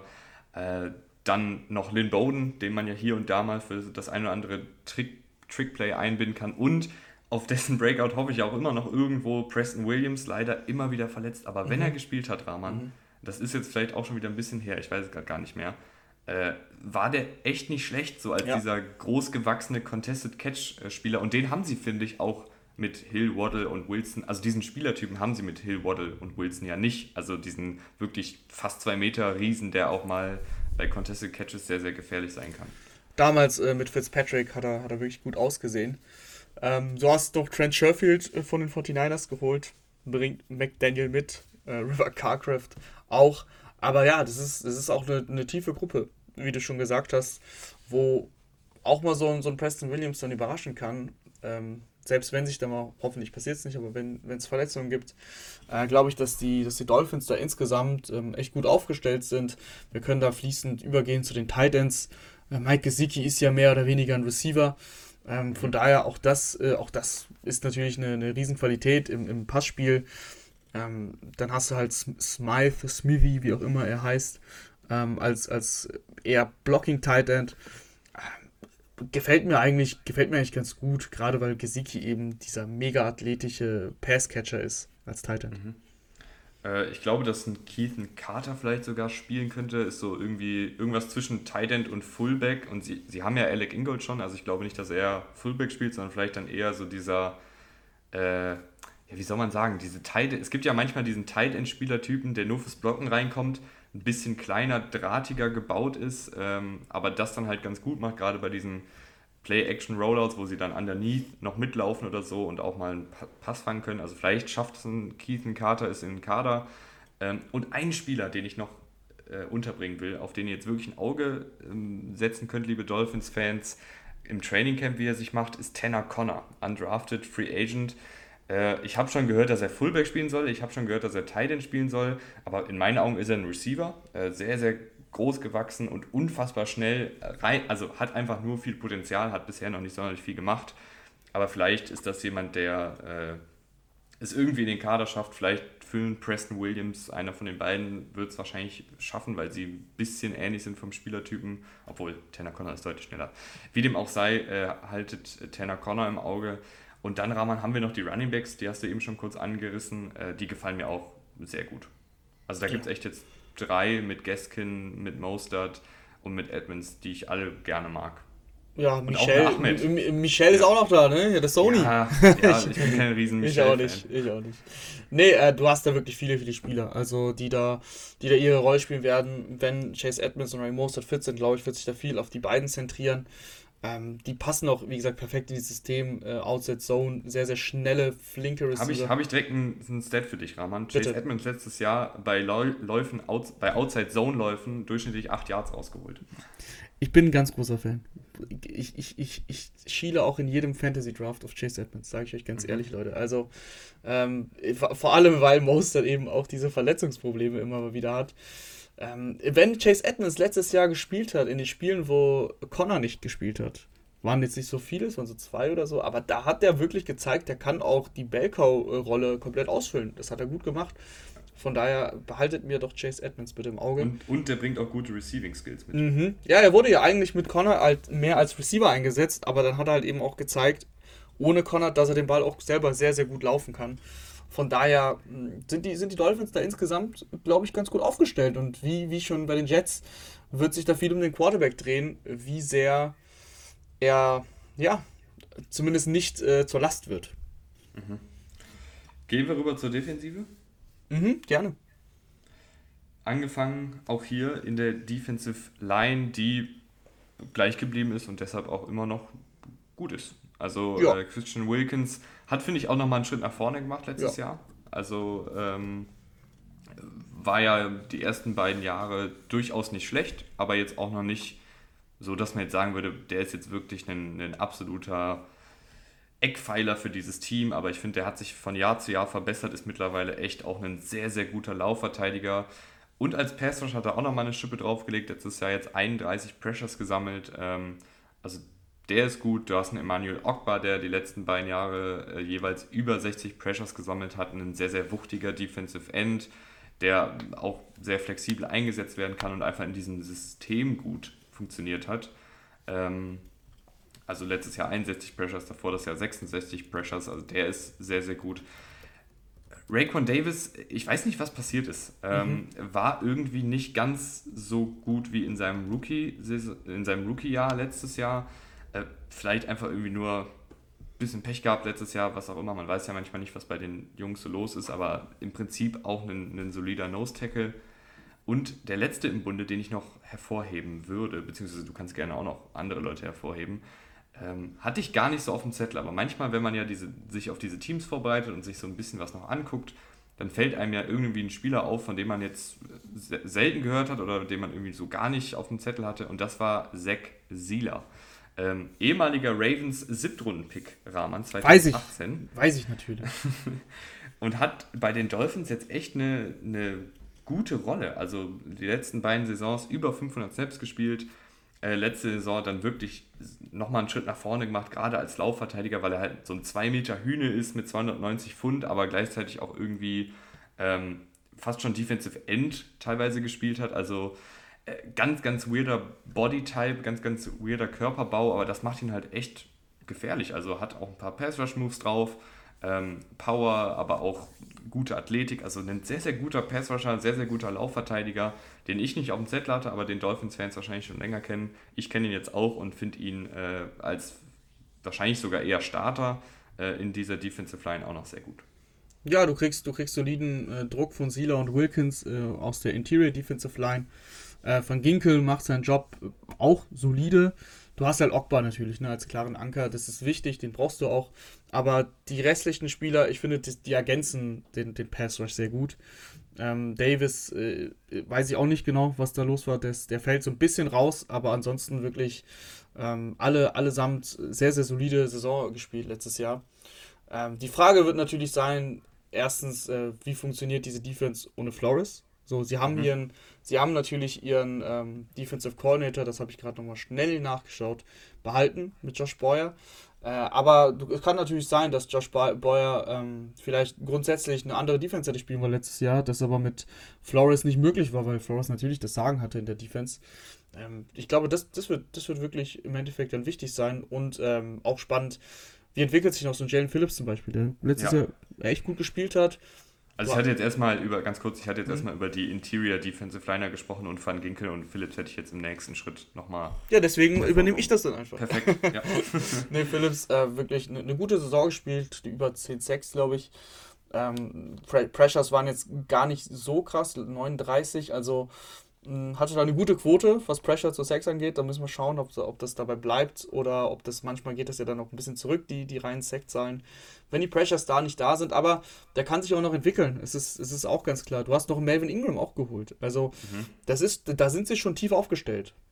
Ja, also Phillips, auch bei ihm war so ein bisschen die Sache, äh, er war ja am College lange raus, ähm, weil er einen schweren Unfall hatte und mit Gehirnerschütterung und so weiter und so fort ich fand zumindest gut, oder beziehungsweise ich finde es sehr gut, dass er letztes Jahr so viel Spielzeit sammeln konnte. Das, das wird ihn wahrscheinlich richtig weitergebracht haben, schätze ich mal.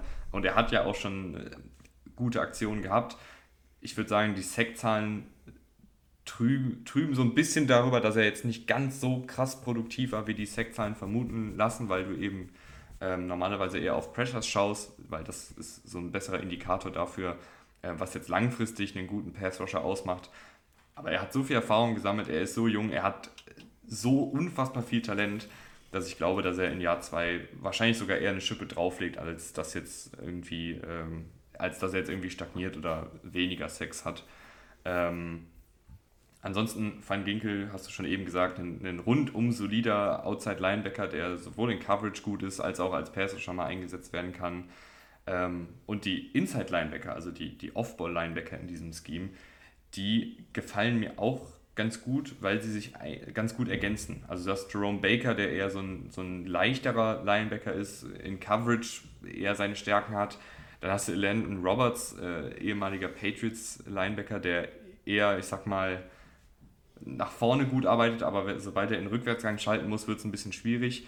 Und du hast noch eine absolute Wildcard mit, mit Channing Tindall äh, gedraftet, dritte Runde, ein unfassbar schneller Athlet, äh, also ein sehr, sehr guter Linebacker von Seitenlinie zu Seitenlinie. Und große, große Stärke am College von ihm war, dass er eben gut als Blitzer eingesetzt werden kann. Und Draman, dieses Scheme, ist halt so flexibel, dass du da immer darauf achten musst, dass auch der Inside Linebacker nicht jetzt auf den Quarterback losgeht, als Offensive Line. Ja, also ähm, Josh Boyer ist, glaube ich, echt gut beraten, wenn er die Defense so in ihrem Grundkonstrukt so be beibehält, weil es sehr flexibel ist, ähm, weil sie auch wirklich viele Spieler haben, die da, die da eingesetzt werden können. Das spricht nochmal mehr ein bisschen für Ogba, dass er da diese Zahlen noch auflegt, weil, wie gesagt, ähm, da, da eigentlich jeder ganz gute Zahlen auflegen kann, weil es eben kreativ äh, der, der, der Druck erzeugt wird ähm, über, über das Scheme und nicht über die Qualität der Spieler. Dann lass mich dir noch eine Frage stellen. Ja. Äh, du hast ihn nämlich kurz angerissen, jetzt habe ich ihn ein bisschen unter den Teppich gekehrt. Melvin Ingram, wie passt der für dich da rein? Ach, ich finde das super. Also Melvin Ingram ist jetzt nicht mehr der Melvin Ingram aus den guten alten Chargers-Tagen, aber eben da wieder als Rotationsspieler ähm, mit seiner Erfahrung und eben in diesem System, was ja, was ja eben so, so kreativ ist, ähm, es wird ihm ein paar Freiheiten geben und ich glaube, dass er da einfach ein stocksolider, ein stocksolider Rotationsspieler ist. Mhm. Ja, sehe ich, sehe ich genauso. Wenn wir weiterschauen, äh, Secondary auch sehr, sehr gut. Also Byron Jones ähm, noch nicht ganz das Geld wert gewesen letztes Jahr, aber die Qualität ist natürlich da. Das wissen wir ja alle. Byron Jones wirklich sehr, sehr gute Jahre in Dallas gespielt. Ich glaube, das, das wird dann im zweiten Jahr, ähm, ist ja auch sein zweites Jahr, ne? Bei, bei den Äh, drittes. Drittes sogar schon. Glaube ich. Okay, wie auch immer. Also da ist die Qualität dennoch da. ähm, und, und das ist trotzdem, wenn man sich, wenn man sich das Gesamtkonstrukt anguckt, wirklich sehr, sehr gut.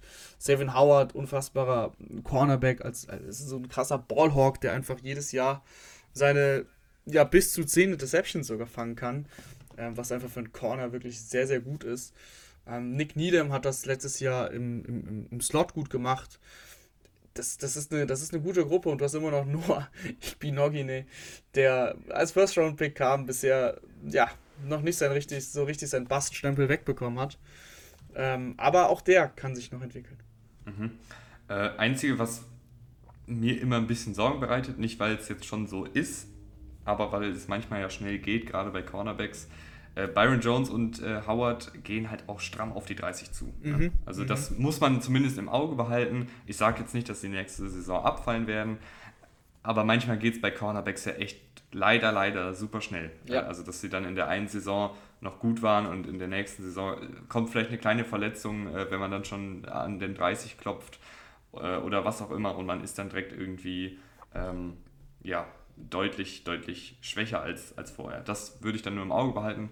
Und es wäre natürlich dann gut, wenn ein Noah Igbenogene endlich mal den nächsten Schritt macht und dann im Notfall auch da in die Fußstapfen treten könnte. Äh, weil ansonsten hast du, finde ich, jetzt auch nicht super viele Cornerbacks, die noch, noch Tiefe geben mhm. in dem Kader. Ja, aber wenn Savin Howard oder Byron Jones mal einen Schritt zu langsam sind, hast du ja noch eine gute Absicherung dahinter. Mhm. Und die Safeties gefallen mir wirklich sehr, sehr gut. Also Eric Rowe, ein gestandener NFL-Spieler, ähm, wirklich super solide, macht vieles, vieles gut, nichts jetzt überragend. Ähm, aber ist einfach, ist einfach ein stocksolider Spieler und daneben hast du Jevin Holland letztes Jahr gedraftet, ähm, der eine sehr, sehr gute Saison hingelegt hat. Wirklich. Nicht nur für einen Rookie, sondern, mhm. sondern generell für einen Safety. Genau, generell ähm, in Coverage sehr, sehr gut gewesen hat so, das merkst du sofort, das Spielverständnis, was er auch jetzt schon in den jungen Jahren mitbringt. Ähm, von daher, insgesamt ich, bin ich ein großer Fan dieses Secondary. Dein Punkt mit dem Alter ähm, bei den Corners verstehe ich und stimme ich dir auch zu. Das könnte natürlich irgendwann problematisch werden, aber ich sag mal so, das Ceiling äh, für diese Secondary ist sehr, sehr hoch.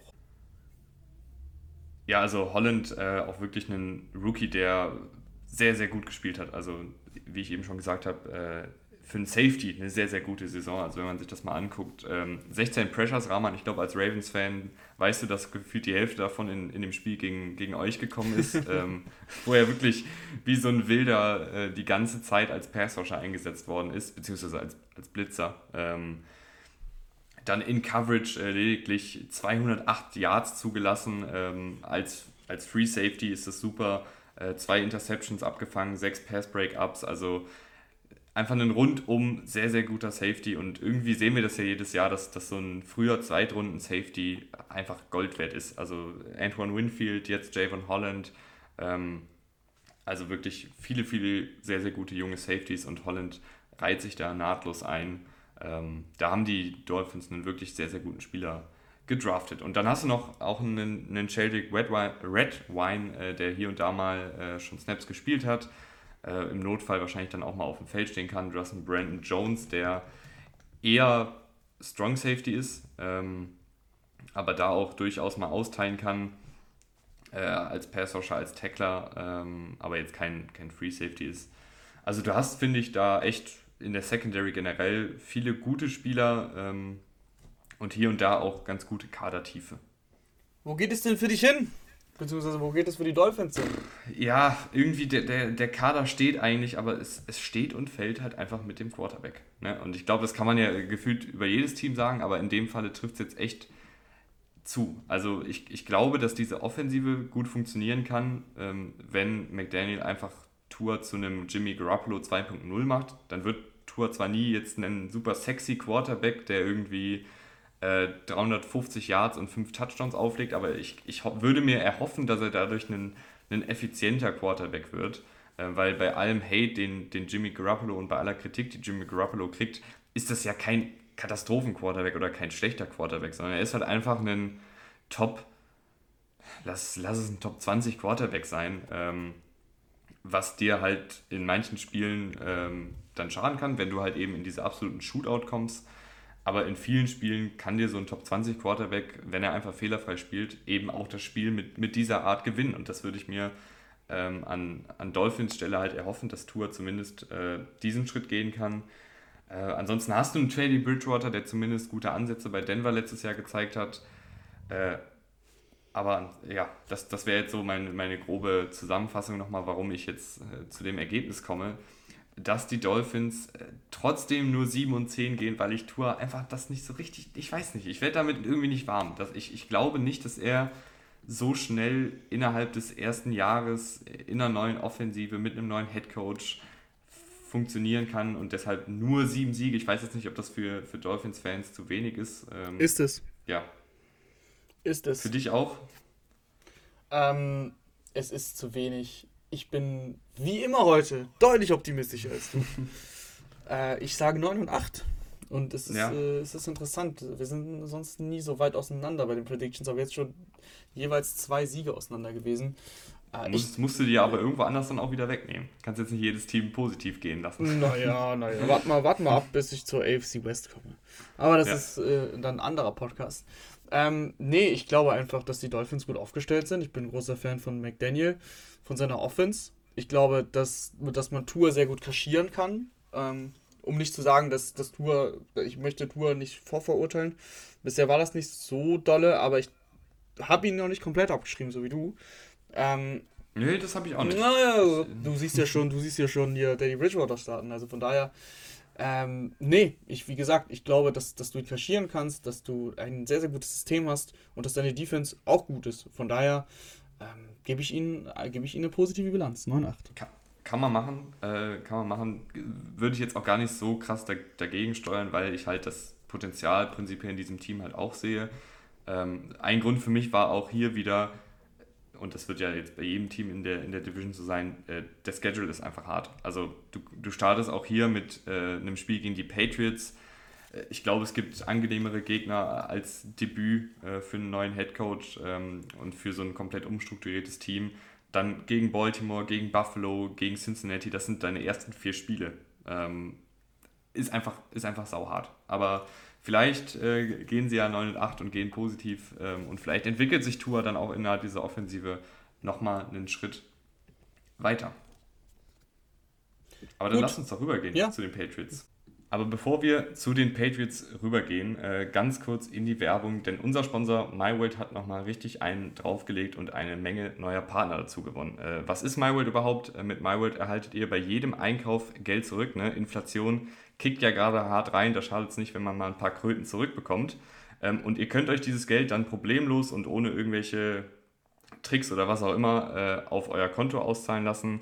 Egal ob ihr jetzt im, im Edeka Online-Shop euch was zu essen bestellt oder beim Mediamarkt die neuen Kopfhörer holt, äh, damit ihr Rahman und mich und unsere Division Previews hier in dieser Top-Qualität hört. Ähm, wenn ihr bei MyWorld auf diese Shops geht, äh, kriegt ihr einen Teil des Einkaufspreises zurück. Äh, ihr könnt euch ganz einfach über den Link unten in der Podcast-Beschreibung anmelden. Supportet damit uns und euren Geldbeutel. Ähm, wir würden uns freuen. Und wenn ihr Fragen habt, könnt ihr euch gerne bei uns melden. Und Rahman, damit gehen wir jetzt rüber zu den New England Patriots. Und ich glaube, da müssen wir tatsächlich mal ein bisschen drüber reden, was sie offensiv machen wollen. Also aktuell ist noch kein Offensivkoordinator bekannt. Ähm, Belichick geht da ja immer so seinen eigenen Weg. Sie haben im Draft und in der Free Agency, ähm, oder beziehungsweise hauptsächlich im Draft, eine Menge schneller Spieler geholt. Also Cole Strange, der Left Guard, ist eben auch ein super athletischer Guard. Äh, Tyquin Thornton ist eine super schnelle Zeit gelaufen und auch ein Speedster. Pierre Strong, der Viertrunden-Pick, ein Running Back, auch ein, ein sehr, sehr schneller Running Back, jetzt nicht unbedingt der physische Running Back, den wir jetzt bei den Patriots die letzten Jahre gesehen haben mit Harrison Stevenson. Äh, deutet das für dich darauf hin, dass sie die Offensive weiter öffnen wollen, vielleicht auch mehr von diesen Outside-Zone-Sachen einbringen wollen ähm, und nicht mehr nur diese kompakten Offensiven laufen wollen? Ja, ja auf jeden Fall. Ähm, du hast äh, Jakob Johnson ziehen lassen, du hast gesagt, du brauchst keinen Fullback mehr, mhm. du möchtest ohne spielen und ehrlicherweise, ich fand es schon ein bisschen überraschend. Dann, wenn du dann trotzdem so viele Runningbacks auch jetzt wiederholst, ähm, da sehr, sehr breit aufgestellt bist ich kann es mir nicht so richtig erklären, aber ich kann sagen, dass es auf jeden Fall das Feld gestreckt werden soll. Ähm, da bin ich mir relativ sicher. Ich hätte jetzt an für sich auch gesagt, dass eigentlich, bevor sie jetzt diese ganzen Picks dann für die Runningbacks aufgegeben haben, dass sie vielleicht mal weniger laufen als letztes Jahr. Eben weil du Mac Jones mehr einsetzen willst, weil du das Feld strecken willst, weil du es breiter alles aufstellen willst. Aber das ist auf jeden Fall ein bisschen ja, schwierig gerade vorherzusehen. Ähm, ich habe schon gelesen, dass Matt Patricia die Offense übernehmen soll. Mhm. Äh, da graut es mir ehrlich gesagt. Ähm, aber das, also das wäre ganz komisch. Eigentlich defensiv orientierter Coach gewesen. Jetzt soll er plötzlich die Offense coachen. Äh, ja, das müssen wir abwarten. Du hast es schon ganz gut gesagt mit den Patriots. Das ist halt einfach immer äh, ein bisschen schwieriger vorherzusehen. Was wir sagen können, wenn wir dann ein bisschen aufs Team schauen, ist, ähm, dass Mac Jones eine, wirklich eine richtig gute Rookie-Saison hingelegt hat. Für mich stellt sich dann halt die Frage, ja, wie viel Luft hat er denn noch nach oben? Mhm. Ja, da, da habe ich auch mit, ähm, mit äh, JT O'Sullivan drüber gesprochen von der QB School in der letzten Folge. Da haben wir über die ganzen äh, ähm, letztjährigen Rookie-Quarterbacks gesprochen, die eben jetzt in das zweite Jahr gehen. Und auch da, also er hat halt gesagt, dass, dass man da auch nochmal innerhalb die, des, des Möglichen von Jones einfach nochmal einen Ticken effizienter, nochmal einen Ticken schneller werden kann. Ähm, er war jetzt nicht fehlerfrei, was ja auch überhaupt nicht schlimm ist, äh, gerade für, für einen Rookie-Quarterback. Aber da geht einfach noch ein bisschen mehr, da geht noch ein bisschen mehr Effizienz. Und ich würde mir erhoffen, dadurch, dass die Offensive vielleicht, aber das ist jetzt auch wieder viel hätte, wäre, wenn und aber, dadurch, dass die Offensive eben vielleicht noch ein bisschen mehr geöffnet wird, dass dann Jones auch hier und da nochmal ähm, einfach mehr Verantwortung tragen kann, weil ich glaube, das, das kann er durchaus. Ja, ja, das wie, gesagt. Weil, weil ich fand Rahman, ich fand ja. Rahman, es war manchmal so, in manchen Patriots-Spielen habe ich mir gedacht, boah, jetzt, jetzt schränken sie ihn hier schon ziemlich hart ein, mhm. so mit, dem ganzen, mit der ganzen Herangehensweise. Gerade, gerade zu Beginn der Saison. Ähm, stimmt das auf jeden Fall. Äh, der, hat schon, der hat schon wirklich einiges drauf. Also, das war in vielen Bereichen gut. Auch unter Druck äh, für einen Rookie wirklich ist echt, echt solide gespielt. Die tiefen Bälle waren nicht häufig, aber waren dann auch wirklich ein guten Timing. Und wenn es sein musste, war er auch zu Fuß gut unterwegs. Also, das muss man ihm lassen.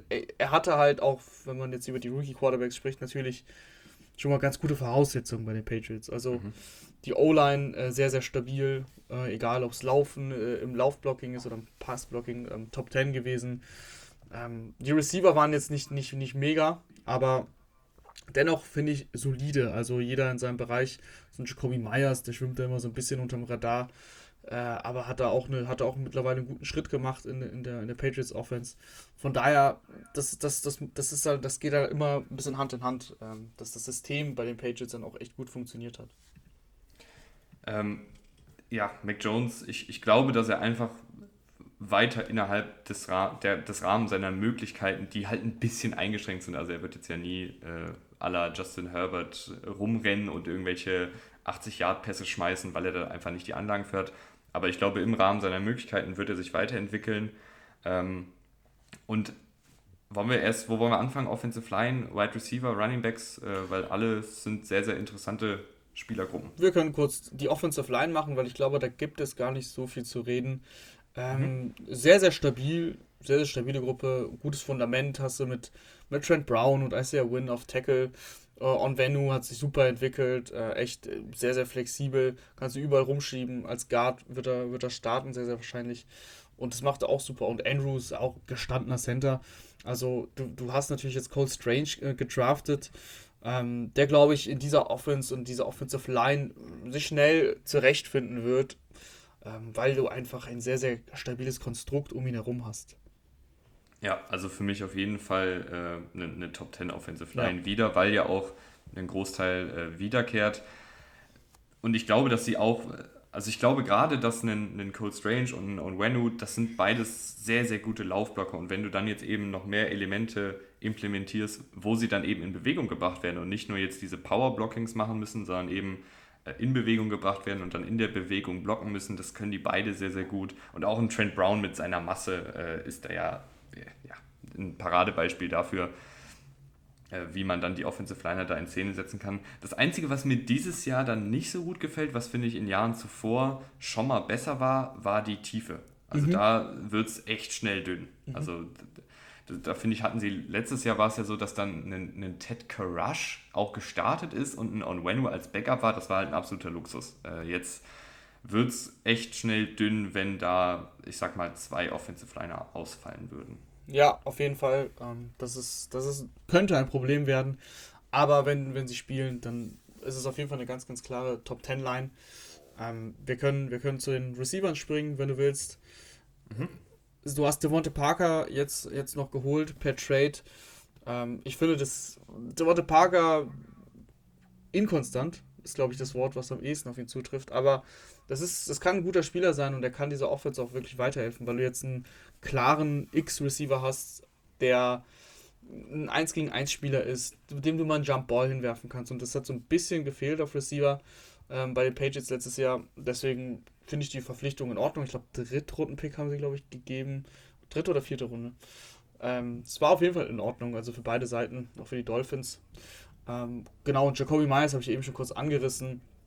Hat sich wirklich gut entwickelt, läuft gute Routen, ist auch so ein Spieler, der, der häufig einfach open ist, frei steht und dann eben äh, die, die, die, die First Downs erzielt. Also gerade so, wenn es um Possession Catches geht, macht er das ganz gut. Kendrick Bourne letztes Jahr, mich auch überrascht. Äh, hat das eigentlich auch ganz, ganz gut gemacht. Und wenn wir jetzt so über, die, über den Kader gehen, das, da ist ja doch eine gewisse Tiefe da. Ne? Jetzt habe ich einen Nelson mhm. Aguilar noch gar nicht erwähnt. Äh, ein Kiel Harry, naja, ob das noch was wird, ist, ist, ist, ist eine andere Frage. Aber du hast ja auch einen Thornton gedraftet. Also da ist eine gewisse Tiefe da. Und äh, da kannst du, glaube ich, auch sehr variabel agieren und die Spieler eben nach ihren Stärken gekonnt einsetzen. Ja, ich kann mir, ich kann mir wirklich vorstellen, dass, dass Belichick das auch so ein bisschen spielabhängig machen mhm. wird, was er dann auf dem Feld sehen will. Also ich, ich denke, es wird immer noch diese Patriots-Spiele geben, wo Mac Jones äh, drei Pässe wirft und sie einfach den Ball mit Power den ganzen Tag laufen. Ich kann mir aber auch vorstellen, dass es dann Spiele gibt, wo sie sagen, okay, wir wollen jetzt einfach ein bisschen ähm, breiter aufstellen, wir wollen ein bisschen mehr Spread-Offense spielen, wir wollen äh, tief attackieren und dann kommt eben ein Thornton drauf, dann kommt ein Pierre Strong auf Running Back drauf, über den wir gleich noch sprechen werden, dann kommt ein Nelson Aguilar vielleicht mehr zum Einsatz. Ähm, ich, ich glaube, dass er das wirklich ein bisschen spielabhängig macht, weil er da auch dafür das, das nötige Personal hat. Ähm, und ein Thornton gibt dem Ganzen, das finde ich, hat letztes Jahr gefehlt, weil, weil Aguilar konnte das auch nicht so richtig ausfüllen, die, dieses Speed-Element für die wirklich tiefen Pässe, weil Mac Jones, du hast es gesagt, äh, hat zwar jetzt keinen super Arm, aber du brauchst jetzt auch keinen super Arm, um den tiefen Pass zu werfen. Also da geht es ja dann meistens darum, äh, dass du mit schönem Touch wirfst, dass du mit dem richtigen Timing wirfst, dass du an die richtige Stelle vor allen Dingen wirfst. Ähm, und vielleicht kann dann ein Thornton da diese, dieses Deep Threat wirklich sein. Ich glaube, dass es bei den Receivern keine klare 1, 2 und 3 gibt, sondern dass du mhm. eben da die ersten gefühlt sechs, vielleicht fünf, äh, werden immer mal wieder bunt reingeworfen und ähm, jeder hat so ein bisschen seine eigene Stärke. Äh, du hast keinen, keinen absoluten Top-Receiver im, im Kader, aber das können sie ganz gut auffangen, eben dadurch, dass sie, dass sie da variabel sind. Ja, auf Titan sieht das Ganze auch sehr, sehr gut aus. Äh, haben auch viele Ressourcen da reingesteckt. Also du hast einen Devin Asiasi und einen Dalton Keen äh, in der dritten Runde jeweils geholt, 2020. Die, die spielen fast gar nicht mehr, weil, oder spielen gar nicht mehr, weil äh, Jonu Smith und vor allen Dingen Hunter Henry davor stehen. Ja, Jonu Smith, dein alter, deine alte ja. Footballrausch, äh, Rakete, war noch nix, aber es war auch nur ein Jahr, deswegen ähm, will ich da jetzt nicht so viel drauf, drauf legen. Hunter Henry hat eigentlich, glaube ich, das ausgefüllt, was er, was er tun sollte bei den Patriots. Also gerade in der Red Zone wirklich eine, eine sehr, sehr gute Anspielstation. Ähm, hilft, hilft Mac Jones. Große, große Anspielstation, gute Hände. Äh, der hat eigentlich, ist ja auch seinem Geld dann gerecht geworden. John Smith mh, hm, gar nicht viel gespielt am Ende.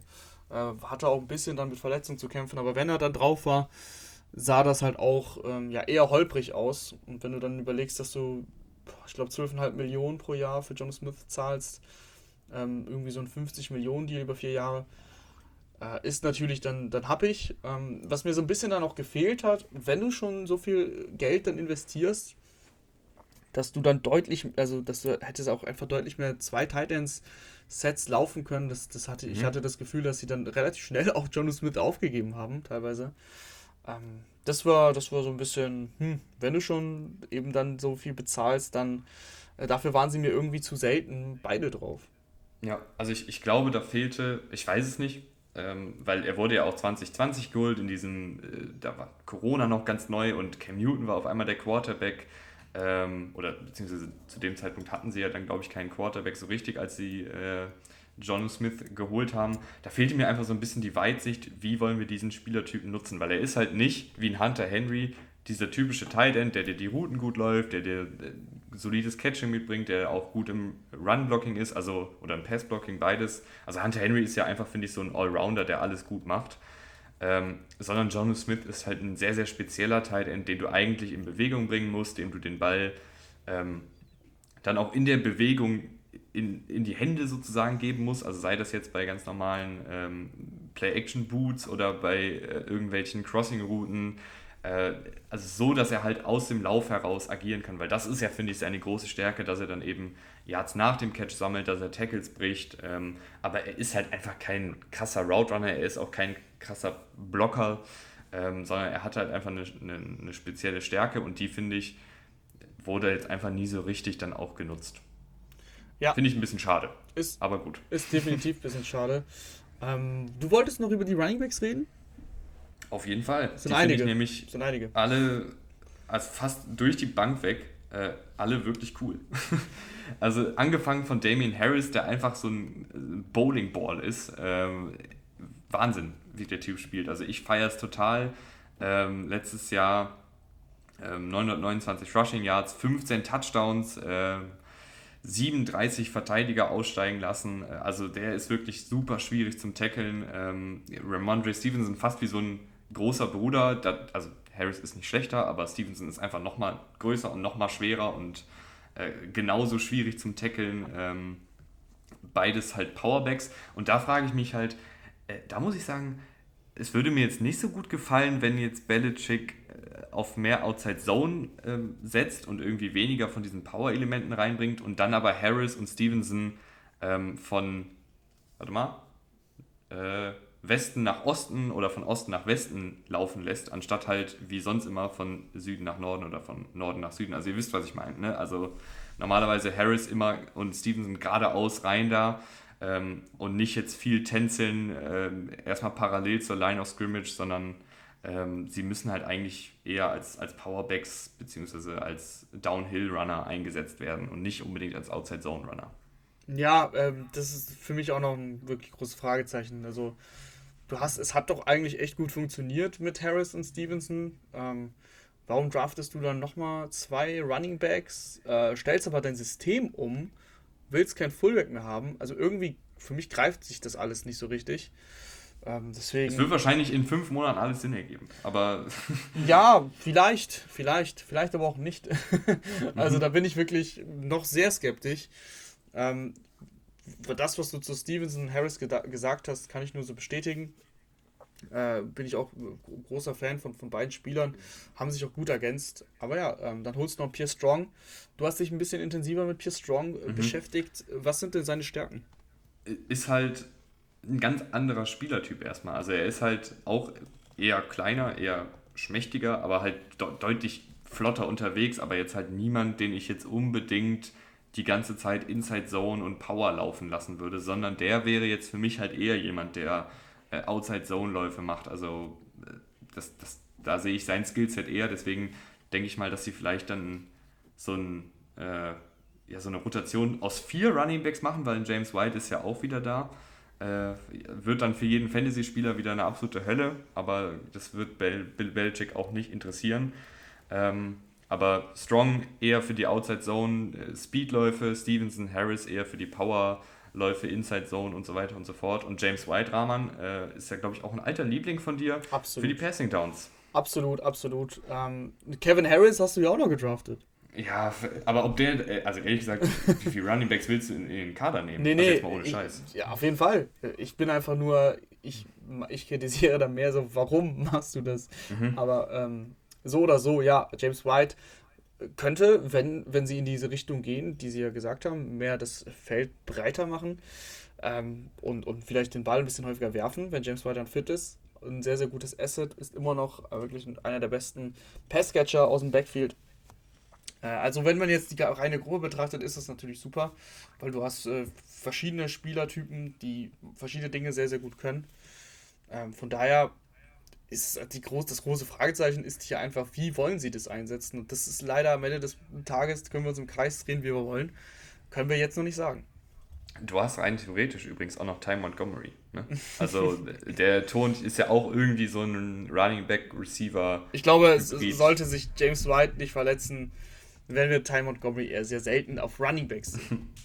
ja, oder ich weiß, also ich würde nicht mehr als vier Running Backs jetzt mitnehmen, weil du, du hast ja auch nur eine begrenzte Anzahl an an Plätzen im Kader. Nee, wahrscheinlich geht es dann darum, dass Pierce Strong und eben Harris sich da betteln müssen. Äh, Im mhm. Camp, Stevenson und Harris sind gesetzt. Und der, der eben besser ist dann im Training Camp, der wird dann genommen. Gehen wir rüber zur Defensive, wo auch äh, ganz schön viele interessante Spieler und Puzzlestücke rumturnen. Auch hier wieder angefangen in der Interior Defensive Line.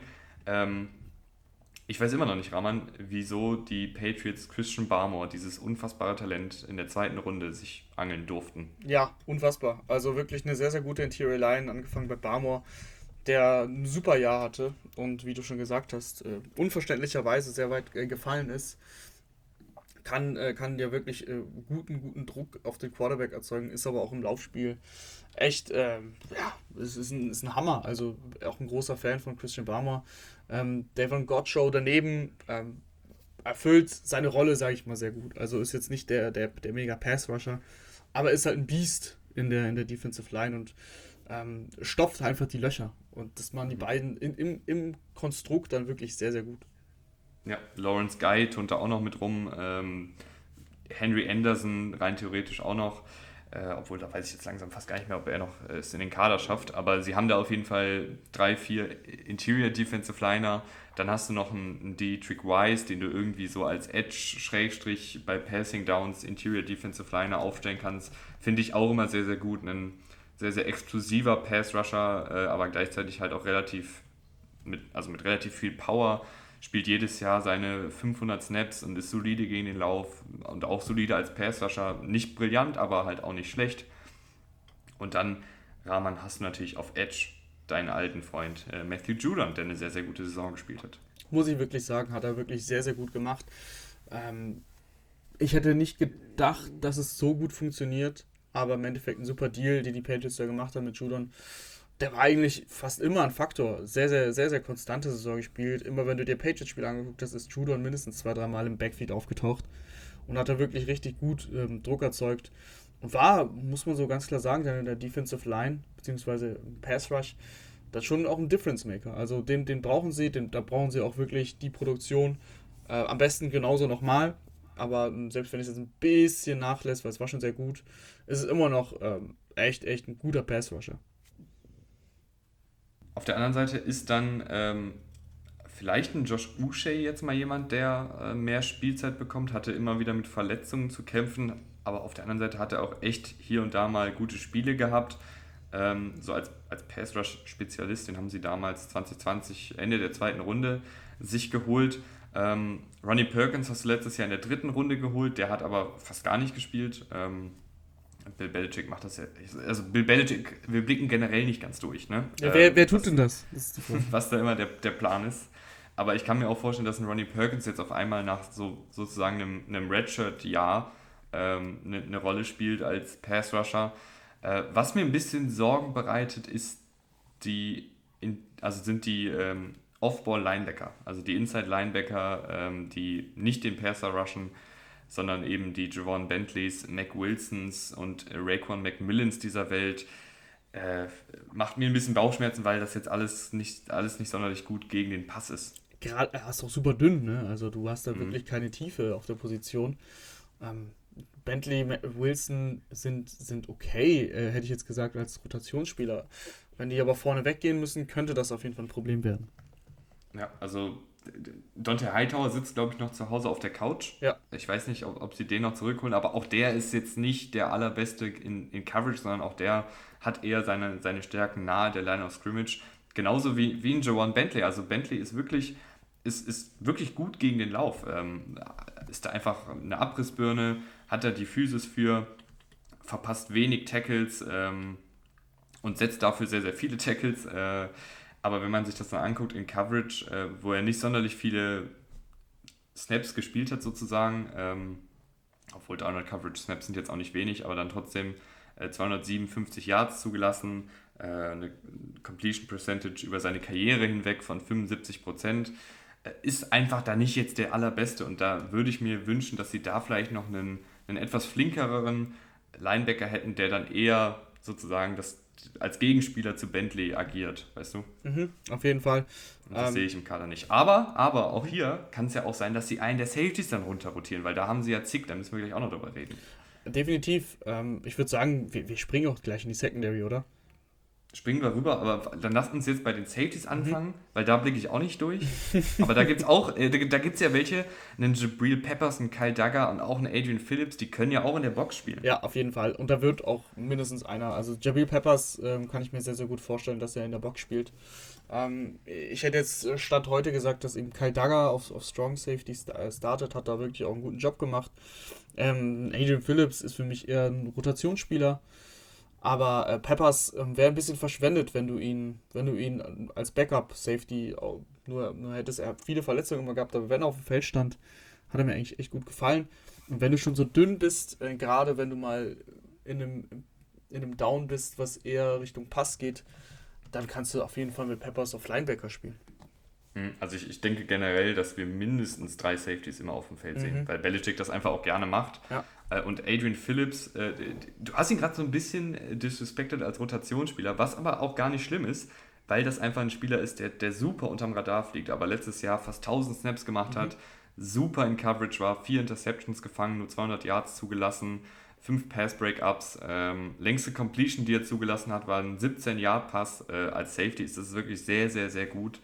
Ähm, und der ist auch jemand, der halt auch viel in der Box agieren kann. Also ich könnte mir auch irgendwelche ganz, ganz wilden Defensivformationen äh, vorstellen, wo dann äh, lass es Peppers und Phillips in der Box neben Bentley sein und Duggar und Devin McCourty auf, auf Safety tief. Ich kann mir alles vorstellen bei Bill Belichick. Da hast du auf jeden Fall viel Spielraum. Ähm, und die Positionsgruppe ist auch wirklich gut. Ich weiß gar nicht, ob wir über Devin McCourty schon gesprochen haben. Nee. Ähm, immer noch, immer noch ein sehr, sehr solider, guter äh, Free Safety, der mit seiner Erfahrung natürlich glänzt. Äh, nicht, mehr, nicht mehr die mega Reichweite hat, aber das Stellungsspiel und, und die Spielintelligenz. Und äh, deswegen äh, bist du da echt gut aufgestellt. Ich habe da so ein paar Fragezeichen, wenn wir Richtung Cornerback schauen. Ja, auf jeden Fall. Also vielleicht gibt es auch noch Safeties, die Cornerback spielen. Ja. Vielleicht spielt Belichick auch mit sechs Safeties, ja. ich weiß es nicht. Ja doch, warum nicht? wenn, wenn Adrian Phillips schon so gut in Coverage ist, dann kann er auch mal Cornerback spielen, würde ich sagen. Vielleicht hier mal im nee. Slot. Aber, aber gehen wir hin, äh, weil das, da, da, gebe ich dir wirklich recht. Ähm, aktuell sind wahrscheinlich äh, Jalen Mills und Malcolm Butler die Outside Starting Cornerbacks, was vielleicht 2017 gut wäre, aber mhm. im Jahr 2022 schwierig. Butler, ganz, ganz große Fragezeichen, war ja schon retired, ähm, ist jetzt wieder zurück, auch bei den Patriots dann zurück. Jay Mills ist ein unterdurchschnittlicher Corner. Hm, du hast äh, zwei, zwei Corner gedraftet. Äh, äh, die Jones, die Jones Brothers, nenne ich sie jetzt einfach mal. Mhm. Äh, Markus und, und, und, und Josh, glaube ich, heißt er. Ähm, das, ist, das ist einfach schwierig. Äh, Terence Mitchell läuft da auch noch rum. Ich, würde auch jetzt erstmal, so wie du gesagt hast, starten, aber wenn ich so starte, dann, wie gesagt, bei Butler, wie kann Butler jetzt noch, also wie, spiel, wie gut spielt Butler jetzt noch? Er ist ja nominell, würde ich sagen, der, der Cornerback 1 dann. Äh, das könnte einfach große Probleme geben. Äh, und, und Mills ist wirklich auch jetzt nicht der Beste. Äh, musst du schauen. Ich glaube, dass die Rookies dann eben wirklich viel, viel Spielzeit sehen werden, schon relativ schnell. Mhm. Da ist, finde ich, also du hast auch noch hier, du, auch hier hast du wieder irgendwelche Spieler, wo keiner weiß, was, was Bill Belichick vielleicht da noch im Petto hat. Äh, Jojuan Williams, ähm, ehemaliger Zweitrunden-Pick 2019, hat bisher auch sehr wenig Spielzeit gesehen, mal als Cornerback, mal als Safety eingesetzt, aber der ist eigentlich dieser prototypische, großgewachsene Outside Cornerback, ähm, hat aber irgendwie einfach noch nicht so viel Einsatzzeit bekommen. Vielleicht ist das jemand, der irgendwie jetzt im Training Camp überzeugt. Wo du echt viele gute Spieler hast, ist im Slot, aber da brauchst du ja eigentlich nur einen. Mhm. Ähm, du hast dann Jonathan Jones, der mal auf jeden Fall schon viele, viele Highlights gemacht hat, ein sehr, sehr flinker, schneller Cornerback.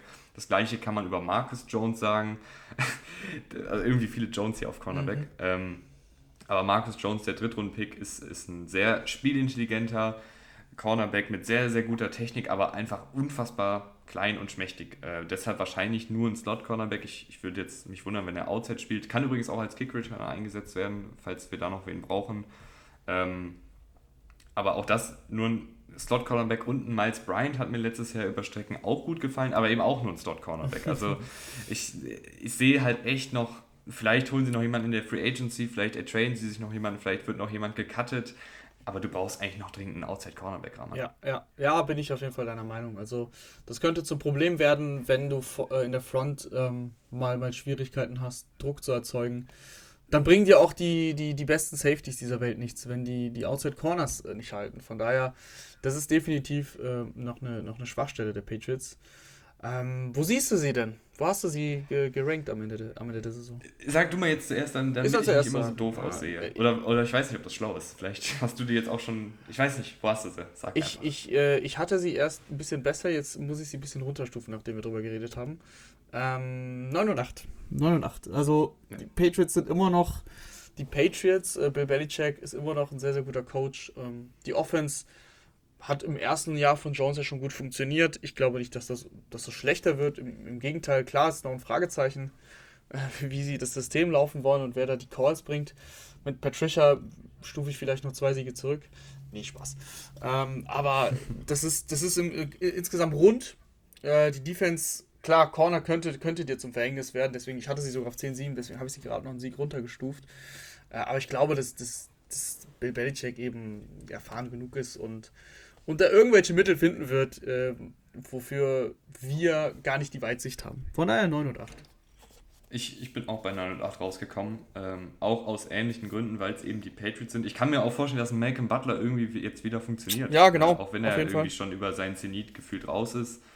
Ähm, und ich finde das Team ja nicht schlecht. Also das ist ja jetzt, jetzt gar nicht der Fall. Deswegen 9 und 8 ist, finde ich, ein, ein, typischer respektabler Patriots, äh, eine typische respektable Patriots-Bilanz über die letzten Jahre. Ähm, ist auch noch ein junger Kader, ist noch ein Kader, der sich auch gerade so ein bisschen, finde ich, in einem Umbruch befindet, immer noch. Jetzt hast du wieder ein paar ähm, Eckpfeiler verloren der Defensive. Ähm, der Cornerback Williams, was? Der zu den Chargers gegangen ist und diesen Riesenvertrag unterschrieben hat. Hieß er Williams? Nee, jetzt, jetzt, nee JC Jackson. Mir seinen Namen. Ah, JC Jackson, genau. Genau, über den haben wir gar nicht JC gesprochen, Jackson ist klar, weg. Das ist ein riesen, ähm, Riesending. Dante Hightower ist weg. Und ähm, ja, du stellst irgendwie jetzt dein System um. Also es ist alles noch ein bisschen, schauen wir mal, aber ich glaube, dass die Patriots einen guten Kader haben, einen guten Coach haben sowieso ähm, und deshalb 9 und 8 gehen. Dann kommen wir jetzt zu den Buffalo Bills. Mhm. Und da müssen wir tatsächlich darüber sprechen, ähm, ob die Buffalo Bills den besten Quarterback dieser Liga haben. Gegen Ende, hin, äh, gegen Ende heraus äh, wahrscheinlich schon. Also Josh Allen. Also ich, fand, ja. ich, fand, ich fand, dass Josh Allen in der Saison hatte er hier und da so ein paar Spiele, wo man wieder gedacht hat, oh, äh, was ist da jetzt los? Äh, aber dann gegen Ende heraus, Alter, also mhm. besser geht's nicht mehr eigentlich. Ja, also unfassbar eigentlich. Äh, die Entwicklung äh, von Josh Allen sehr, sehr beeindruckend. Ähm, Stand jetzt ist er für mich der beste Quarterback der Liga. Ähm, Gerade wenn man dann noch bedenkt, äh, was, er, was er für Waffen hat.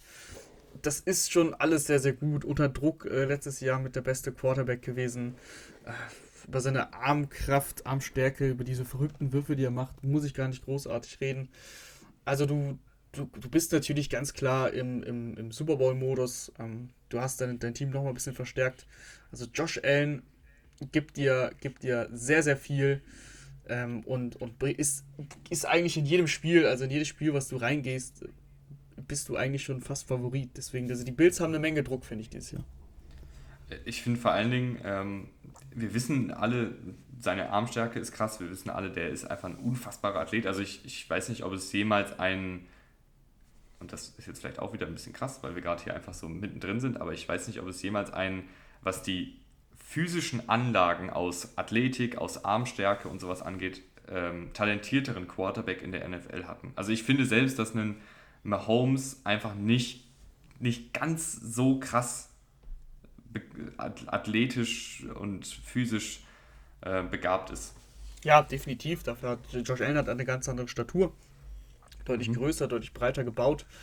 Ähm, kann ein Tackle zum Beispiel auch sehr, sehr gut äh, brechen von daher ist es, es ist die ultimative Waffe in der, in der heutigen NFL, die du mit, mit Allen hast. Äh, ist ja auch super zu Fuß unterwegs. Ähm, ich habe ja, so letztes Jahr mhm. letztes Jahr 900 Rushing Yards äh, und 43 Verteidiger aussteigen lassen. Also mehr Verteidiger aussteigen lassen als ein Damien Harris zum Beispiel, der ein sehr sehr guter Running Back ist. 900 Rushing Yards.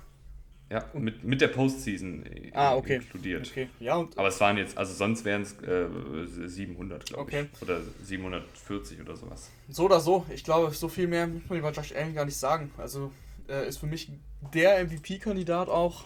Und ähm, klar, äh, der, der Druck, der Druck kann ihn brechen und dass Brian Dable nicht mehr da ist. Mhm. Äh, das ist auch ein entscheidender Punkt, glaube ich, bei, bei den Bills. Ähm, Brian Dable hat diese Offense schon sehr, sehr gut geschemt. Ähm, müssen wir jetzt schauen, wie, wie, sie das dann, wie sie das dann kompensieren. Aber grundsätzlich äh, bringt Allen eben alles mit, um dieses Team auf, seinem, auf seinen Rücken zu nehmen und, und Richtung, Richtung Super Bowl zu tragen. Ja, wir hatten ja die, die Brian Dable-Debatte schon mal, als wir unsere Quarterbacks gerankt haben. Ich glaube, das war vor zwei, drei Folgen. Mhm.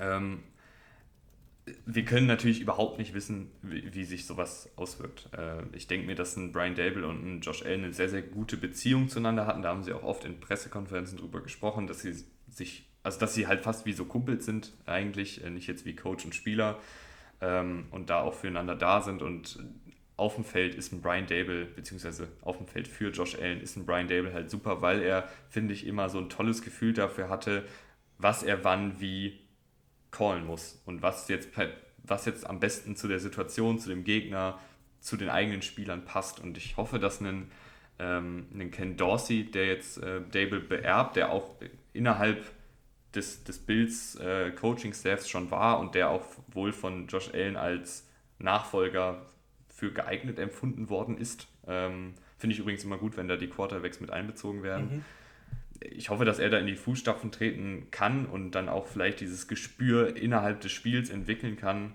ähm, weil das finde ich hat Dable echt auch nochmal einen, einen Schritt besser gemacht, so als Coach. Einfach diese Ingame-Entscheidungen, ähm, was man jetzt in der Red Zone callt, was man jetzt bei drittem und sechs in dieser Situation äh, auspackt, das fand ich immer sehr, sehr gut. Ähm, aber ich glaube, ansonsten steht jetzt Josh Allen und der Bills Offensive, die sich auch nochmal verstärkt hat, äh, nicht viel im Weg, Rahman. Nee, Nee, bin ich, bin ich, bin ich deiner Meinung. Ähm, wenn wir, wenn wir Richtung, Richtung Offensive Line schauen, ähm, letztes Jahr, das ist, das ist gar nicht so, das ist gar nicht so gut, muss man tatsächlich sagen. Es ist eigentlich so relativ im Mittelfeld. Aber ähm, Josh Allen hat dann eben halt die Qualität, auch diese Offensive Line, ich sag mal, nicht so zu belasten. Ähm, kann immer wieder rausrollen, äh, entweicht dem Druck sehr, sehr gut. Äh, und von daher ist es, glaube ich, gerade bei einem Spielertyp wie Josh Allen gar nicht so entscheidend, dass er die, die mega Offensive Line hat. Ähm, Dion Dawkins ist ein stocksolider Left Tackle.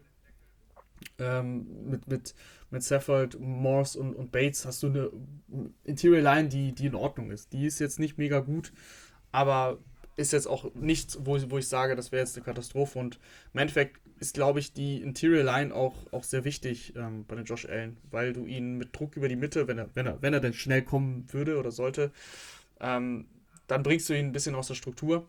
Aber, aber wenn das hält, äh, das ist, dann, dann kann, durch, dadurch, dass er eben so, so ähm, gut auf den, auf den Beinen ist, wenn der Druck dann eben von rechts oder von links kommt, da kann er dem halt echt relativ einfach auch ausweichen.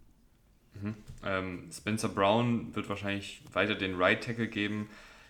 War, wurde schon als, als Entwicklungsprojekt angepriesen, als er damals in der dritten Runde 2021 gedraftet wurde. Das hat man dann auch gesehen. Er ist halt einfach äh, noch ein ungeschliffener Rohdiamant, der aber alle physischen Anlagen mitbringt, äh, die man braucht, um in der NFL Erfolg zu haben. Und er hatte auch hier und da echt gute Spiele. Also hier und da mal ein Spiel gehabt, äh, wo er wirklich sehr, sehr gut gepassblockt hat. Hier und da ein Spiel gehabt, wo er wirklich super als Runblocker war. Jetzt gilt es einfach da Konstanz reinzubringen, aber ist halt noch jung, äh, ist auch erst das erste Jahr in der Liga gewesen. Ähm, wird wahrscheinlich einen kleinen Schritt nach vorne machen. Und ansonsten auch hier, finde ich, hast du noch einige Backups, die, die was können. Also ein Greg Van Roten ist ein super erfahrener Guard, den du im Notfall mal reinschmeißen kannst. Cody Ford, auch wenn er ein Zweitrunden-Pick 2019 war und nicht viel funktioniert hat bisher, als Backup ist es okay. Ähm, und David Kessenberry von den Titans ist auch stocksolide als Tackle. Du hast da irgendwie acht Offensive Liner, die im Notfall spielen können. Wahrscheinlich jetzt nicht auf dem höchsten Niveau, aber ist in Ordnung. Ja, auch ein Tommy Doyle ähm, immer mal wieder äh, reingeworfen worden. Ist alles echt in Ordnung. Äh, also die Offensive Line ist genau das, was, was die Bills im Endeffekt brauchen. Ähm, gerade weil sie dann eben die Ressourcen in, in andere Positionen noch stecken. Ähm, Stefan Dix haben sie, glaube ich, jetzt nochmal verlängert und, und ähm, besser ausgestattet, den Vertrag. Die Wide Receiver, da hast du mit Dix natürlich den, den Superstar, den ganz, ganz klar Nummer, Nummer 1 Receiver. Aber letztes Jahr äh, hat, hat Gabriel Davis schon gute, gute Ansätze gezeigt und dann eben dieses, dieses Chiefs-Game gehabt in den Playoffs. Das, das hängt natürlich noch jedem im Kopf.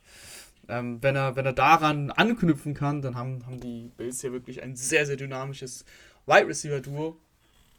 Äh, ich bin großer Fan von Isaiah McKinsey in der, der Rolle, in der er eingesetzt wurde. Immer mal wieder ein, Unruhestifter der, der, die, die. Im positiven Sinne. Im, im positiven Sinne, natürlich. Der die gegnerische, für die gegnerische Defense halt, ne? Mhm. Der da immer so ein bisschen Verwirrung bringt, sag ich mal. Ähm, und dann hast du Jameson Crowder geholt. Äh, du hast Beasley äh, abgegeben, hast Crowder geholt. Es ist für mich mehr oder weniger gleichwertig ersetzt. Crowder, wenn er, ist mittlerweile nicht mehr der Jüngste, aber wenn er dann auf dem Feld steht, immer noch ähm, wirklich ein guter Route Runner, der, der sich, der sich oft, der sich sehr, sehr gut freiläuft äh, von daher, ich glaube, Crowder, wie gesagt, wenn er, wenn er da gesund durchs Jahr geht, kann er da wirklich viele, viele, viele Bälle fangen. Ähm, ansonsten, ja, ansonsten muss man, wenn man da über den weiteren Spieler redet, dann sind wir aber auch schon beim Receiver 5, 6, 7 und so weiter. Äh, Potenzial, ne, Shakir hast du gedraftet, auch äh, potenziell für, für einen Slot geeignet. Ähm, Tavon Austin hat seine nächste Station. äh, Jake Kumaro, das sind dann alles so Spieler, so, yo, äh, das passt doch, dass die Receiver 5, 6, 7 dann sind und es ist, es ist in Ordnung für die Tiefe. Isaiah McKinsey würde ich gerne jetzt mal in einer prominenteren Rolle sehen. Weil ich hätte ihn gerne im Slot der, gesehen, aber dafür ja, haben sie Crowder geholt. Ja, vielleicht, ich weiß nicht, wer sich da im, im Training Camp durchsetzt, weil auch ein Crowder war jetzt die letzten Jahre nicht mehr ganz so mhm. spritzig. Äh, weil ich fand immer, wenn McKinsey wirklich mal die Chance bekommen hat, ja. äh, viel Einsatzzeit zu kriegen. Also ich erinnere mich da an das eine Patriots-Spiel, äh, da hat er über 100 Yards gefangen und wirklich die Man-Coverage der Patriots immer wieder ausgehebelt. Mit, mit gutem Route Running, mit gutem Catching, hat er gut Separation kreiert. Also ist halt, er ist halt oft jetzt dieser Gadget-Guy gewesen und hat ja jetzt auch nie mehr als 300 Yards gefangen. Aber ich finde, wenn er dann die Möglichkeit hatte, wirklich mal als, als Receiver zu spielen und wirklich dann auch mal, keine Ahnung, 40, 50 Snaps äh, zu bekommen, dann dann war er wirklich gut. Also mhm. ich, ich, würde ihn wirklich, ich würde mir wünschen, dass sie ihn zumindest mal noch mal ein bisschen austesten als wirklich einen Receiver und jetzt nicht nur als diesen Trickspieler, weil du hast auch einen Khalil Shakir, du hast es gerade schon gesagt. Ähm, versteht mich nicht falsch, wenn ich jetzt sage, dass der so ein bisschen Debo Samuel ähnlich ist. Ich meine nicht vom, vom Spielstil her, sondern von den Möglichkeiten, wie man ihn einsetzen kann. Äh, du kannst, er hat auch am College hier und da mal Running Back gespielt. Er ist super nach dem Catch. Ähm, also auch jemand, den man da viel rumschieben kann. Und äh, der Receiving Core gefällt mir prinzipiell. Es wird halt dann auch, finde ich, dann schnell ein bisschen dünn. Also auch hier, wenn sich jetzt ein Dix verletzt, aber gut, das wäre immer, ist immer doof, wenn sich der Starspieler verletzt. Äh, aber es ist jetzt nicht so, dass du jetzt, also ein Jake Kumuro und ein Tavon Austin weiß ich jetzt nicht, ja. aber ist jetzt auch nicht schlimm, ähm, dass das jetzt seine Nummer 5 und 6 oder 7 oder was auch immer ist. Äh, insgesamt ein guter Wide Receiver Core, der auch noch ein bisschen Potenzial hat, wenn McKinsey und Davis vielleicht mehr Spielzeit bekommen. Ja, auf jeden Fall. Ähm, Tight Ends kannst du auch Alter, theoretisch ja. mal mit, mit zwei spielen. Der gute alte O.J. Howard ist da untergekommen. Er hatte ja mal viel Potenzial, auch bei den Bucks das auch dann gezeigt, ist dann aber irgendwie so ein bisschen untergegangen. Und ähm, ich, ich, ich bin ja der Meinung, wenn du, wenn du, wenn du als Tight End mit Tom Brady nicht zurechtkommst oder wenn Tom Brady nicht will, dass du, dass du bleibst, dann, dann machst du irgendwas falsch dann kann da nicht, äh, dann kann da nicht alles stimmen. Ähm, er hat das, das Talent an sich, die Athletik, das ist alles da. Mal sehen, ob er es bei den Bills auf, auf, auf das Feld bringen kann. Aber ist ja nicht der Starter, das ist der Dawson Knox, der wirklich eine gute, gute Entwicklung genommen hat die letzten ein, zwei Jahre. Hat mir wirklich sehr gut gefallen letztes Jahr. Äh, gut geblockt, aber auch dann als Receiver, auch in der Red Zone wirklich ein gutes Target in der Red Zone. Bietet Allen wirklich eine große Receiving-Fläche. Also Dawson Knox, ähm, ich glaube, der kann, der hat sogar noch mehr Spielraum, dass er ein bisschen konstanter wird. Ähm, hat mal richtig gute Spiele, taucht aber auch mal unter. Aber ist auf jeden Fall echt ein, ein solider Titan. Ja, also gehe ich mit. Äh, Dawson Knox wird da starten. Dawson Knox gefällt mir gut, aber, aber rein vom, vom athletischen Potenzial ist ein O.J. Howard ja prinzipiell nochmal ein Ja, aber äh, irgendwann ist Potenzial auch weg. Ja, hm? ich weiß. Wenn du es nicht weiß. einsetzen kannst gehe geh ich auch voll mit dir. Äh, er hat halt äh, diese eine wirklich sehr, sehr, oder ein, zwei wirklich sehr, sehr gute Saisons gehabt bei den Buccaneers, dann aber auch wieder zwei, drei wirklich schlechte Saisons. Ich weiß nicht, was da los ist. Ähm, vielleicht ist ein Szenenwechsel gar nicht so schlecht. Vielleicht äh, kann er bei den Bills nochmal seine Karriere in Schwung bringen, vielleicht aber auch nicht. So oder so ist ein O.J. Howard als, als Backup-Tight End äh, auf jeden Fall nichts Verkehrtes. Und sie haben ja auf Running Back auch noch nachgerüstet. Äh, auch hier müssen wir jetzt nicht drüber reden, ob jetzt James Cook, Cook in der zweiten Runde so schlau war, äh, vom, vom, vom Wert her, vom Value her. Aber James Cook, der Footballspieler, gibt dieser Bills-Offensive noch etwas, was sie so ein bisschen, finde ich, vermisst haben, nämlich einen wirklich sehr, sehr guten Receiving-Back. Ähm, mhm. Und da kommen wir dann wieder zu einer ganz anderen Diskussion, weil ich finde nämlich, so geil das ist, dass Josh Allen äh, sich reinschmeißt, so geil das ist, wenn Josh Allen bei drittem und sechs ähm, abtaucht und irgendwie für einen First Down springt. Eigentlich will ich das nicht. Mhm. Also, weil ich, ich, sehe das einfach ungern, wenn da Josh Allen in einen 250 Pfund Linebacker Kopf voran reinspringt. Da hätte ich dann lieber, dass er dem Running Back vertrauen kann und den Dump auf Pass nimmt und der Running Back halt die, die Meter macht. Und das finde ich, hatte er, also ich hatte immer das Gefühl, dass er das Devin Singletary und Zach Moss oder wer auch immer da gerade auf der Route war, hatte dann wahrscheinlich gedacht, werfe ich jetzt hier die, den zwei Yard Pass zu denen oder gehe ich einfach selbst? Nee, komm, ich gehe selbst. Äh, und bei James Cook kann er sich eigentlich sicher sein, dass James Cook den Ball fängt, dass James Cook hier und da noch ein paar Yards rausholt und dann vielleicht das First Down noch holt. Und Josh Allen bleibt halt heil. Ja, also Devin Singletary hat äh, zum Ende der Saison mh, seine Rolle dann irgendwann wirklich gut gefunden. Ähm, dann wurde er auch häufiger als klarer Running Back eingesetzt, nicht mehr dieses Mischmasch mit Zach Moss. Ähm, für mich ist Devin Singletary der bessere Running Back. Er hatte auch mal seine 15 bis 20 Carries konstant bekommen und dann hast du gesehen, okay, er kann's. Also das hat er wirklich gute Zahlen aufgelegt, ähm, auch gut Tackling, Tacklings gebrochen. Ähm, das war wirklich, wirklich gut am Ende der Saison. Und äh, das stimmt, das hat das gefehlt, dieses Element, dieser, dieser Pass-Catching-Back und dann haben sie eben jetzt James Cook geholt der ja dafür prädestiniert ist. Von daher auch da haben sie sich verstärkt, ein Element gewonnen, was ihnen ein bisschen gefehlt hat. Ähm, das, das, sieht schon, das sieht schon insgesamt sehr, sehr gut aus. Und ich glaube, Zach Moss und oder Duke Johnson spielen da jetzt eine untergeordnete Rolle. Ja, aber James Cook, es gibt ihnen natürlich auch die Möglichkeit, also ich glaube, dass die Bills einfach durch die Verpflichtungen, die sie gemacht haben, noch einen Ticken variabler auftreten können. Also sie treten ja sowieso schon sehr variabel auf. Ähm, aber du kannst beispielsweise auch einen Khalil Shakir und einen James Cook vor dem Snap beide im Backfield haben und dann schickst du beide per Motion raus und dann spielst du auf einmal mit Empty und hast dann fünf Passempfänger, die alle auch gut den Ball fangen können. Aber die gegnerische Defensive steht noch irgendwie in einer, in einer 4-3-Defensive mit drei Linebackern auf dem Feld, weil sie dachten, es kommt ein Laufspiel. Und ich glaube, so können dann hier und da echt gute Mismatches kreiert werden. Es gibt dir einfach nochmal eine Option, ein bisschen flexibler noch zu sein in einer ohnehin sehr, sehr flexiblen und unausrechenbaren Offensive. Und dann hast du immer noch einen Allen, der selbst bei Empty sagen kann, ich, ich mache jetzt einen Quarterback-Draw. Ja, und das hat eigentlich gerade alles ähm, zusammengefasst, was die Buffalo Bills im Endeffekt auszeichnet. Äh, von daher, das wird eine wirklich schwierig auszurechnende, auszurechnende Offense werden, die von einem sehr, sehr guten Quarterback gesteuert wird. Ähm, von daher, also Sky is the limit für die Bills. Zumindest in der Offense. Äh, über die Defense reden wir jetzt.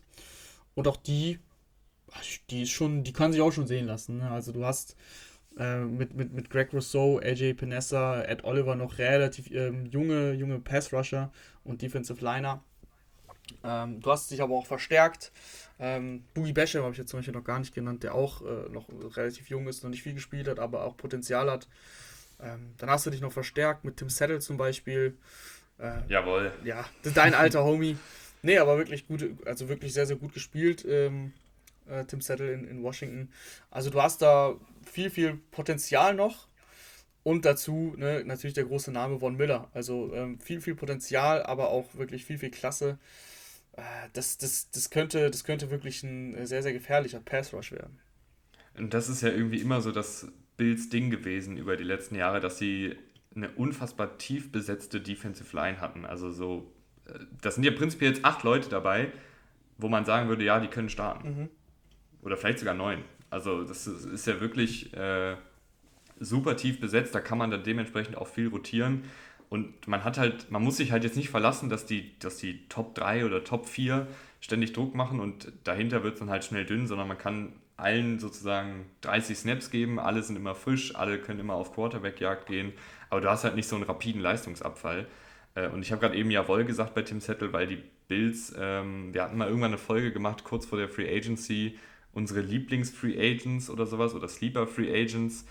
Und ich hatte vier genannt oder fünf und zwei davon sind bei den Bills gelandet. Ähm, und du hattest auch noch McKinsey genannt, mhm. ge genannt und der ist auch wieder zurück. Also die Bills haben wirklich viele Moves gemacht, die uns sehr gefallen haben. Ähm, fangen wir aber jetzt an, äh, die einzelnen Spieler zu beleuchten. Äh, Greg Rousseau war ich ein ganz, ganz großer Fan von. Äh, unfassbar lang gewachsener, drahtiger Pass-Rusher der Inside und Outside spielen kann, aber eben einfach noch ein bisschen Feinschiff braucht, hat dann auch in seiner ersten Saison viel gespielt, hat teilweise auch gut gespielt, teilweise auch ein bisschen Probleme gehabt, äh, ganz normal, äh, aber auf jeden Fall jemand, der wahrscheinlich nochmal den, den nächsten Schritt jetzt gehen wird in seinem zweiten Jahr. Ed Oliver durch die Mitte, solide bis gut, äh, 48 Pressures letztes Jahr äh, gegen den Lauf, bisschen schwieriger, äh, weil er halt nicht der allerschwerste Interior Defensive Liner ist, Dafür hast du jetzt aber einen Tim Settle, der sehr, sehr massig ist und den ich halt super finde, weil er eine Menge Power mitbringt. Äh, also das ist wirklich jemand, wenn der jetzt eine, eine komplette Starterrolle bekommen würde, würde ich sagen, haltet den im, im, Auge, aber ich glaube, er wird in dieser Defensive Line, weil da einfach so viele rumtouren, wahrscheinlich auch wieder nur so 200, 300 Snaps spielen, die aber auf sehr, sehr hohem Niveau. Äh, Daquan Jones und Jordan Phillips sind zwei erfahrene Interior Defensive Liner, das gefällt mir gut. Und Rahman, jetzt kannst du noch die, die Edge Rusher mit, mit Epinesa und Von Miller übernehmen. Wenn du zu Von Miller, was, was hast du denn zu ja, dem? Das, das ist, wer ist das? eines dieser Talente. nee, äh, Von Miller natürlich der, der, der Riesendeal gewesen.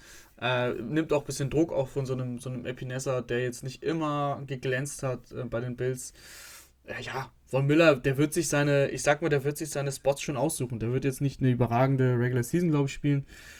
Ähm, Einfach aus dem Grund, weil er auch weiß, dass, das mit dem Alter und so, er ist nicht mehr der Jüngste, aber wenn es darauf ankommt und wenn du dann das Down hast, wo du sagst, okay, jetzt brauchen wir dich, dann ist er auch da und dann wird er auch mega, mega Druck erzeugen. Von daher ist das einfach echt eine, eine richtig, richtig gute Verpflichtung. Ist natürlich ein mega Deal, aber im Endeffekt sind es drei Jahre und äh, 60 Millionen, glaube ich, alles, was dahinter ist, diese sechs Jahre 120, das sind, das sind nur Zahlen, äh, kommt ja häufiger in der NFL vor. Ähm, das ist schon, schon, eine, schon eine Riesenverstärkung. Shaq Lawson haben wir auch noch gar nicht genannt, glaube ich. Ähm, der auch dir eine Veteran-Präsenz da gibt. Also ich, ich mag eigentlich auch so die Mischung zwischen den jungen Pass-Rushern, die du da hast, aber eben auch äh, Shaq Lawson oder Von Miller oder Dequan Jones. Ähm, das ist schon, das ist schon wirklich, das sind viele, viele Spieler, viele, viele Namen, die wir hier nennen. Aber das zeigt einfach, dass die Bills da super, super viele Möglichkeiten haben, ihre, ihre, ihre Spieler einzusetzen. Und mit Von Miller hast du halt auch jetzt nochmal die Option, ähm, je nach Gegner oder je nach Situation vielleicht auch mal in eine 3-4-Defensive zu wechseln. Mhm. Ähm, ich weiß, die, die Bills sind ja traditionell in dem ganz, ganz traditionellen 4-3-System. Also da ist ja jetzt nicht so, dass die Bills jetzt so eine unfassbar variable Defensive spielen, sondern sie spielen halt viel standardmäßig die 4-3-Defensive. Aber du kannst hier und da auch mal eine 3-4-Defensive spielen, einen Von Miller in Coverage äh, stellen und vielleicht einen Blitz von der anderen Seite bringen oder irgendwie sowas äh, Kreatives, wenn das gewollt ist. Weiß ich aber nicht. Mhm. Ja, und äh, wenn wir schon über traditionelle Defense äh, sprechen, dann müssen wir natürlich auch über Linebacker sprechen. Und auch da sind sie, sind sie wirklich ähm, sehr, sehr gut besetzt. Also Tremaine Edmonds, ähm, damals vor, boah, weiß ich gar nicht, mittlerweile vier Jahren First-Round-Pick gewesen, ist, ist, ist stocksolider Linebacker. Äh, und mit Matt Milano hast du jemanden, der, der in Coverage auch glänzt, ähm, der, der die, die Spielintelligenz auch mitbringt, auch eine gewisse Reichweite. Mhm, auch, auch wenn viele wahrscheinlich noch das Bild vor Augen haben, wie, wie Tyreek Hill an ihm vorbeiläuft und, und das Peace-Zeichen zeigt, bevor er ihn überhaupt erreicht hat. Aber insgesamt ist trotzdem mit Milano auch ein echt guter Linebacker. Und das, das Duo gefällt mir sehr, sehr gut. Dahinter ist jetzt nicht so viel, muss man auch sagen. Und Matt Milano ist auch nicht der Jüngste und hat immer mal wieder Verletzungsprobleme. Äh, aber ich glaube trotzdem, dass das, dass das auf jeden Fall ein gutes Duo ist. Ja, äh, das Einzige, was bei Tremaine Edmonds sich, also er ist ja immer noch erst 24, mhm. ne? Also er ist, hat vier Jahre NFL schon gespielt ja. und ist erst 24. Das ist, das ist schon krass, ähm, weil er eben als dieser unfassbar junger Linebacker in die Liga gekommen ist. Und er ist ein sehr, sehr guter Tackler, er ist ein guter Laufverteidiger. Er spekuliert viel und ich habe dann immer das Gefühl, er spekuliert viel und Matt Milano räumt dann zur Not auf. Äh, also wischt so ein bisschen hinter ihm her. Aber was bei Tremaine Edmonds echt der Fall ist, ist, dass er in Coverage noch immer nicht sich so wirklich entwickelt hat. Mhm. Und ich glaube, da kommt dann jetzt auch nach vier Saisons nicht mehr super viel. Also ähm, er ist eine Tackle-Maschine, er kann auch äh, Druck auf den Quarterback ausüben, aber in den letzten beiden Saisons jeweils über 700 Yards in seiner Deckung zugelassen. Das, und, und über 75% Completion Percentage in seiner Deckung. Mhm. Also das ist wirklich eine ganze Menge. Und in, innerhalb dieses Systems ist halt auch der Linebacker für super viel verantwortlich. Also Sean McDermott kommt ja aus, äh, kommt ja von den Panthers und da hast du eben den Luke Kuechly auf Mittellinebacker, was natürlich, äh, dem kannst du auch viel Verantwortung zuschieben. Aber manchmal ist da Tremaine Edmonds, glaube ich, auch einfach ein bisschen überfordert mit den ganzen Anforderungen und den ganzen Sachen, die er da im Kopf haben muss, wahrscheinlich. Keine Ahnung. Ja. Äh, ist auch jetzt ein bisschen rumgerate. Äh, aber es ist einfach so, dass er in Coverage wackelig ist. Mhm. Und du hast noch einen, äh, einen Terrell Bernard gedraftet in der dritten Runde. Eher ein kleinerer, schmächtigerer Linebacker mit viel Speed. Also wahrscheinlich eher ein Milano-Ersatz, falls er sich dann mal verletzen sollte. Absolut, aber Edmonds bringt eine, eine Athletik mit, ähm, gerade Sideline to Sideline. Äh, ist, ist das schon, also das ist, das ist eine Qualität, die, die so auf einem Statistikbogen halt nicht auftaucht, muss man auch sagen. Mhm. Äh, aber ich sehe das schon, was du meinst. Also das in, in Coverage ist auf jeden Fall, kann auf jeden Fall ein Problem sein. Apropos Coverage. Gehen wir, gehen wir, zu den, gehen wir, rüber. Gehen wir, gehen wir rüber zu den Cornerbacks und zu der Secondary. Da hatten sie eine klare Baustelle. Das war, das war der Spot gegenüber von Trey Davis White. Trey Davis White müssen wir gar nicht groß beleuchten, glaube ich. War zwar letztes Jahr dann verletzt, aber ist einer der besten Cornerbacks der Liga immer noch. Äh, und haben sie halt Elam gedraftet. Von daher haben sie diesen, diesen Weak Spot, sag ich mal, ähm, geschlossen. Und auf Outside bist du jetzt, wenn Elam natürlich auch äh, einschlägt in der NFL, aber da mache ich mir jetzt nicht so Riesensorgen, bist du gut aufgestellt. Also gut, äh, vielleicht sogar sehr gut. Mhm. Äh, Gehe ich mit. Also Elam zwar eher der, im, am College jetzt ein Man-Corner gewesen, aber ich glaube jetzt nicht, dass, dass das Scheme jetzt ihn so überfordert oder dass die Art und Weise, wie man Zonenverteidigung spielt, ihn so überfordert, dass er damit nicht, nicht klarkommen würde. Ähm, Davis White, was es gerade schon gesagt, muss man nicht super viel zu sagen. Äh, Im Slot haben sie auch noch, ähm, ich verwechsel immer Teron Johnson und Dane Jackson, aber sie haben im Slot Teron Johnson, ähm, der einer der besseren Slot-Cornerbacks ist. Und Slot-Cornerback ist halt eine unfassbar schwierige Position zu spielen, weil du eine ganze Menge Verantwortung hast und du musst, du musst im einen Play äh, den, den 170 Pfund Speedster aus dem Slot covern und im nächsten Play den 230 äh, Pfund Running Back tackeln und im Play danach den Tight entdecken. Also es ist halt wirklich äh, eine, eine Position, die eine Menge Variabilität erfordert, die viel, viel Spielintelligenz erfordert und Teron Johnson hat sich da echt gut gemacht im Slot. Ist kein Superstar, aber eben auch kein, kein schlechter Cornerback. Ähm, die Secondary gefällt mir gut. Allerdings auch hier, Rahman, wenn sich dann jemand verletzen sollte, wird es auch hier schnell dünn, finde ich. Ja, definitiv. Ähm, ist auch so. Da sind die, da sind die Bills so ein bisschen auf Kante genäht. Aber manchmal kannst du das auch nicht verhindern. Also, nee, klar. Du bist, du bist dafür halt in der Defensive Line so breit. Ne? Das ist halt, mhm. irgendwo musst du Abstriche machen. Ähm, wenn wir über die Safeties reden, beide nicht mehr die jüngsten, aber für mich Top 5 Duo auf jeden Fall in der NFL. Ich glaube, man, man könnte sogar sagen, dass sie letztes Jahr das, das beste ja, Safety Duo Definitiv. War. John Poyer und, und Micah Hyde einfach unfassbar solide, ähm, machen kaum Fehler, ergänzen sich gut. Ähm, beide, ja, sind einfach richtig, richtig gute Safeties, die auch mittlerweile echt gut eingespielt sind zusammen. Beide sind 31, das meinte ich mit dem Alter. Klar, das kann irgendwann, irgendwann abfallen, aber als Safety ist es nicht ganz so tragisch wie als Cornerback, weil du nicht mit den Top-Receivern äh, dieser Welt äh, die ganze Zeit irgendeinen Sprint durchziehen musst. Sie haben eine unfassbare Spielintelligenz, gerade Micah Hyde als Free Safety, also das gefällt mir sehr, sehr gut. Wenn, wenn, wenn diese Spieler in diesem Konstrukt ähm, fit sind und, und zusammen eben auf dem Feld stehen, dann ist das, dann ist das wirklich eine gute Secondary. Ja, also nur mal so, äh, letzte Saison zusammen die beiden, elf Interceptions und nur 300 Yards zugelassen. Ja, das ist, das ist wirklich brutal. Wahnsinn. Ähm, aber du sagst es, beide nicht mehr die jüngsten. Safety ist auch manchmal eine Position, die ein bisschen, ähm, ja, wie soll man sagen, wackeln kann. Also wo du dann ein Jahr gut bist und dann im Jahr darauf vielleicht hier und da. Also du musst ja nur zwei Big Plays äh, zulassen und dann siehst du halt direkt wieder doof aus, weißt du, wie ich meine? Mhm, auf jeden Fall. Ähm, und auch hier, finde ich, ist, ist die Kadertiefe nicht ganz so gut. Aber bei so einem Kader, bei so, bei so vielen Superstars, die du hast, ist es halt einfach so. Ähm, Wäre doof, wenn sich einer von den beiden verletzt, sagen wir einfach mal so. Auf jeden Fall, auf jeden Fall. Also ich finde, die, die Secondary haben hypothetisch, wenn man Elam jetzt schon als, als Starter sieht oder als guten Starter sieht, haben sie fünf gute Starter, aber dann ist halt auch schnell Schluss. Ja, die müssen fit bleiben. Also in der Secondary, das ist halt genau das Gegen Gegenstück zum, zum, zum Pass Rush.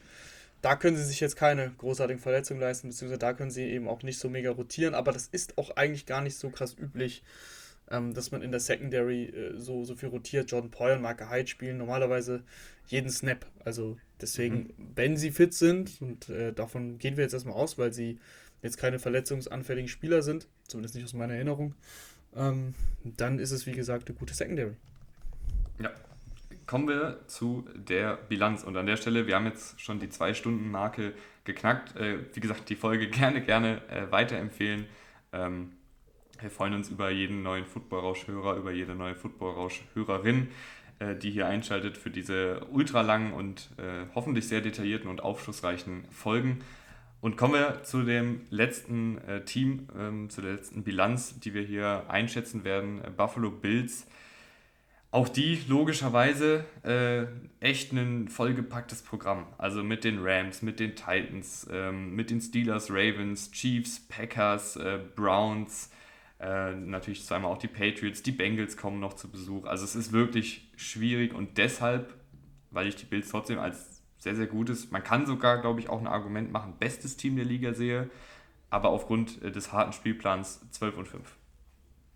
Ja, ja, ich, ich sage 13 und 4, mhm. weil ich einfach extrem viel von Josh Allen halte.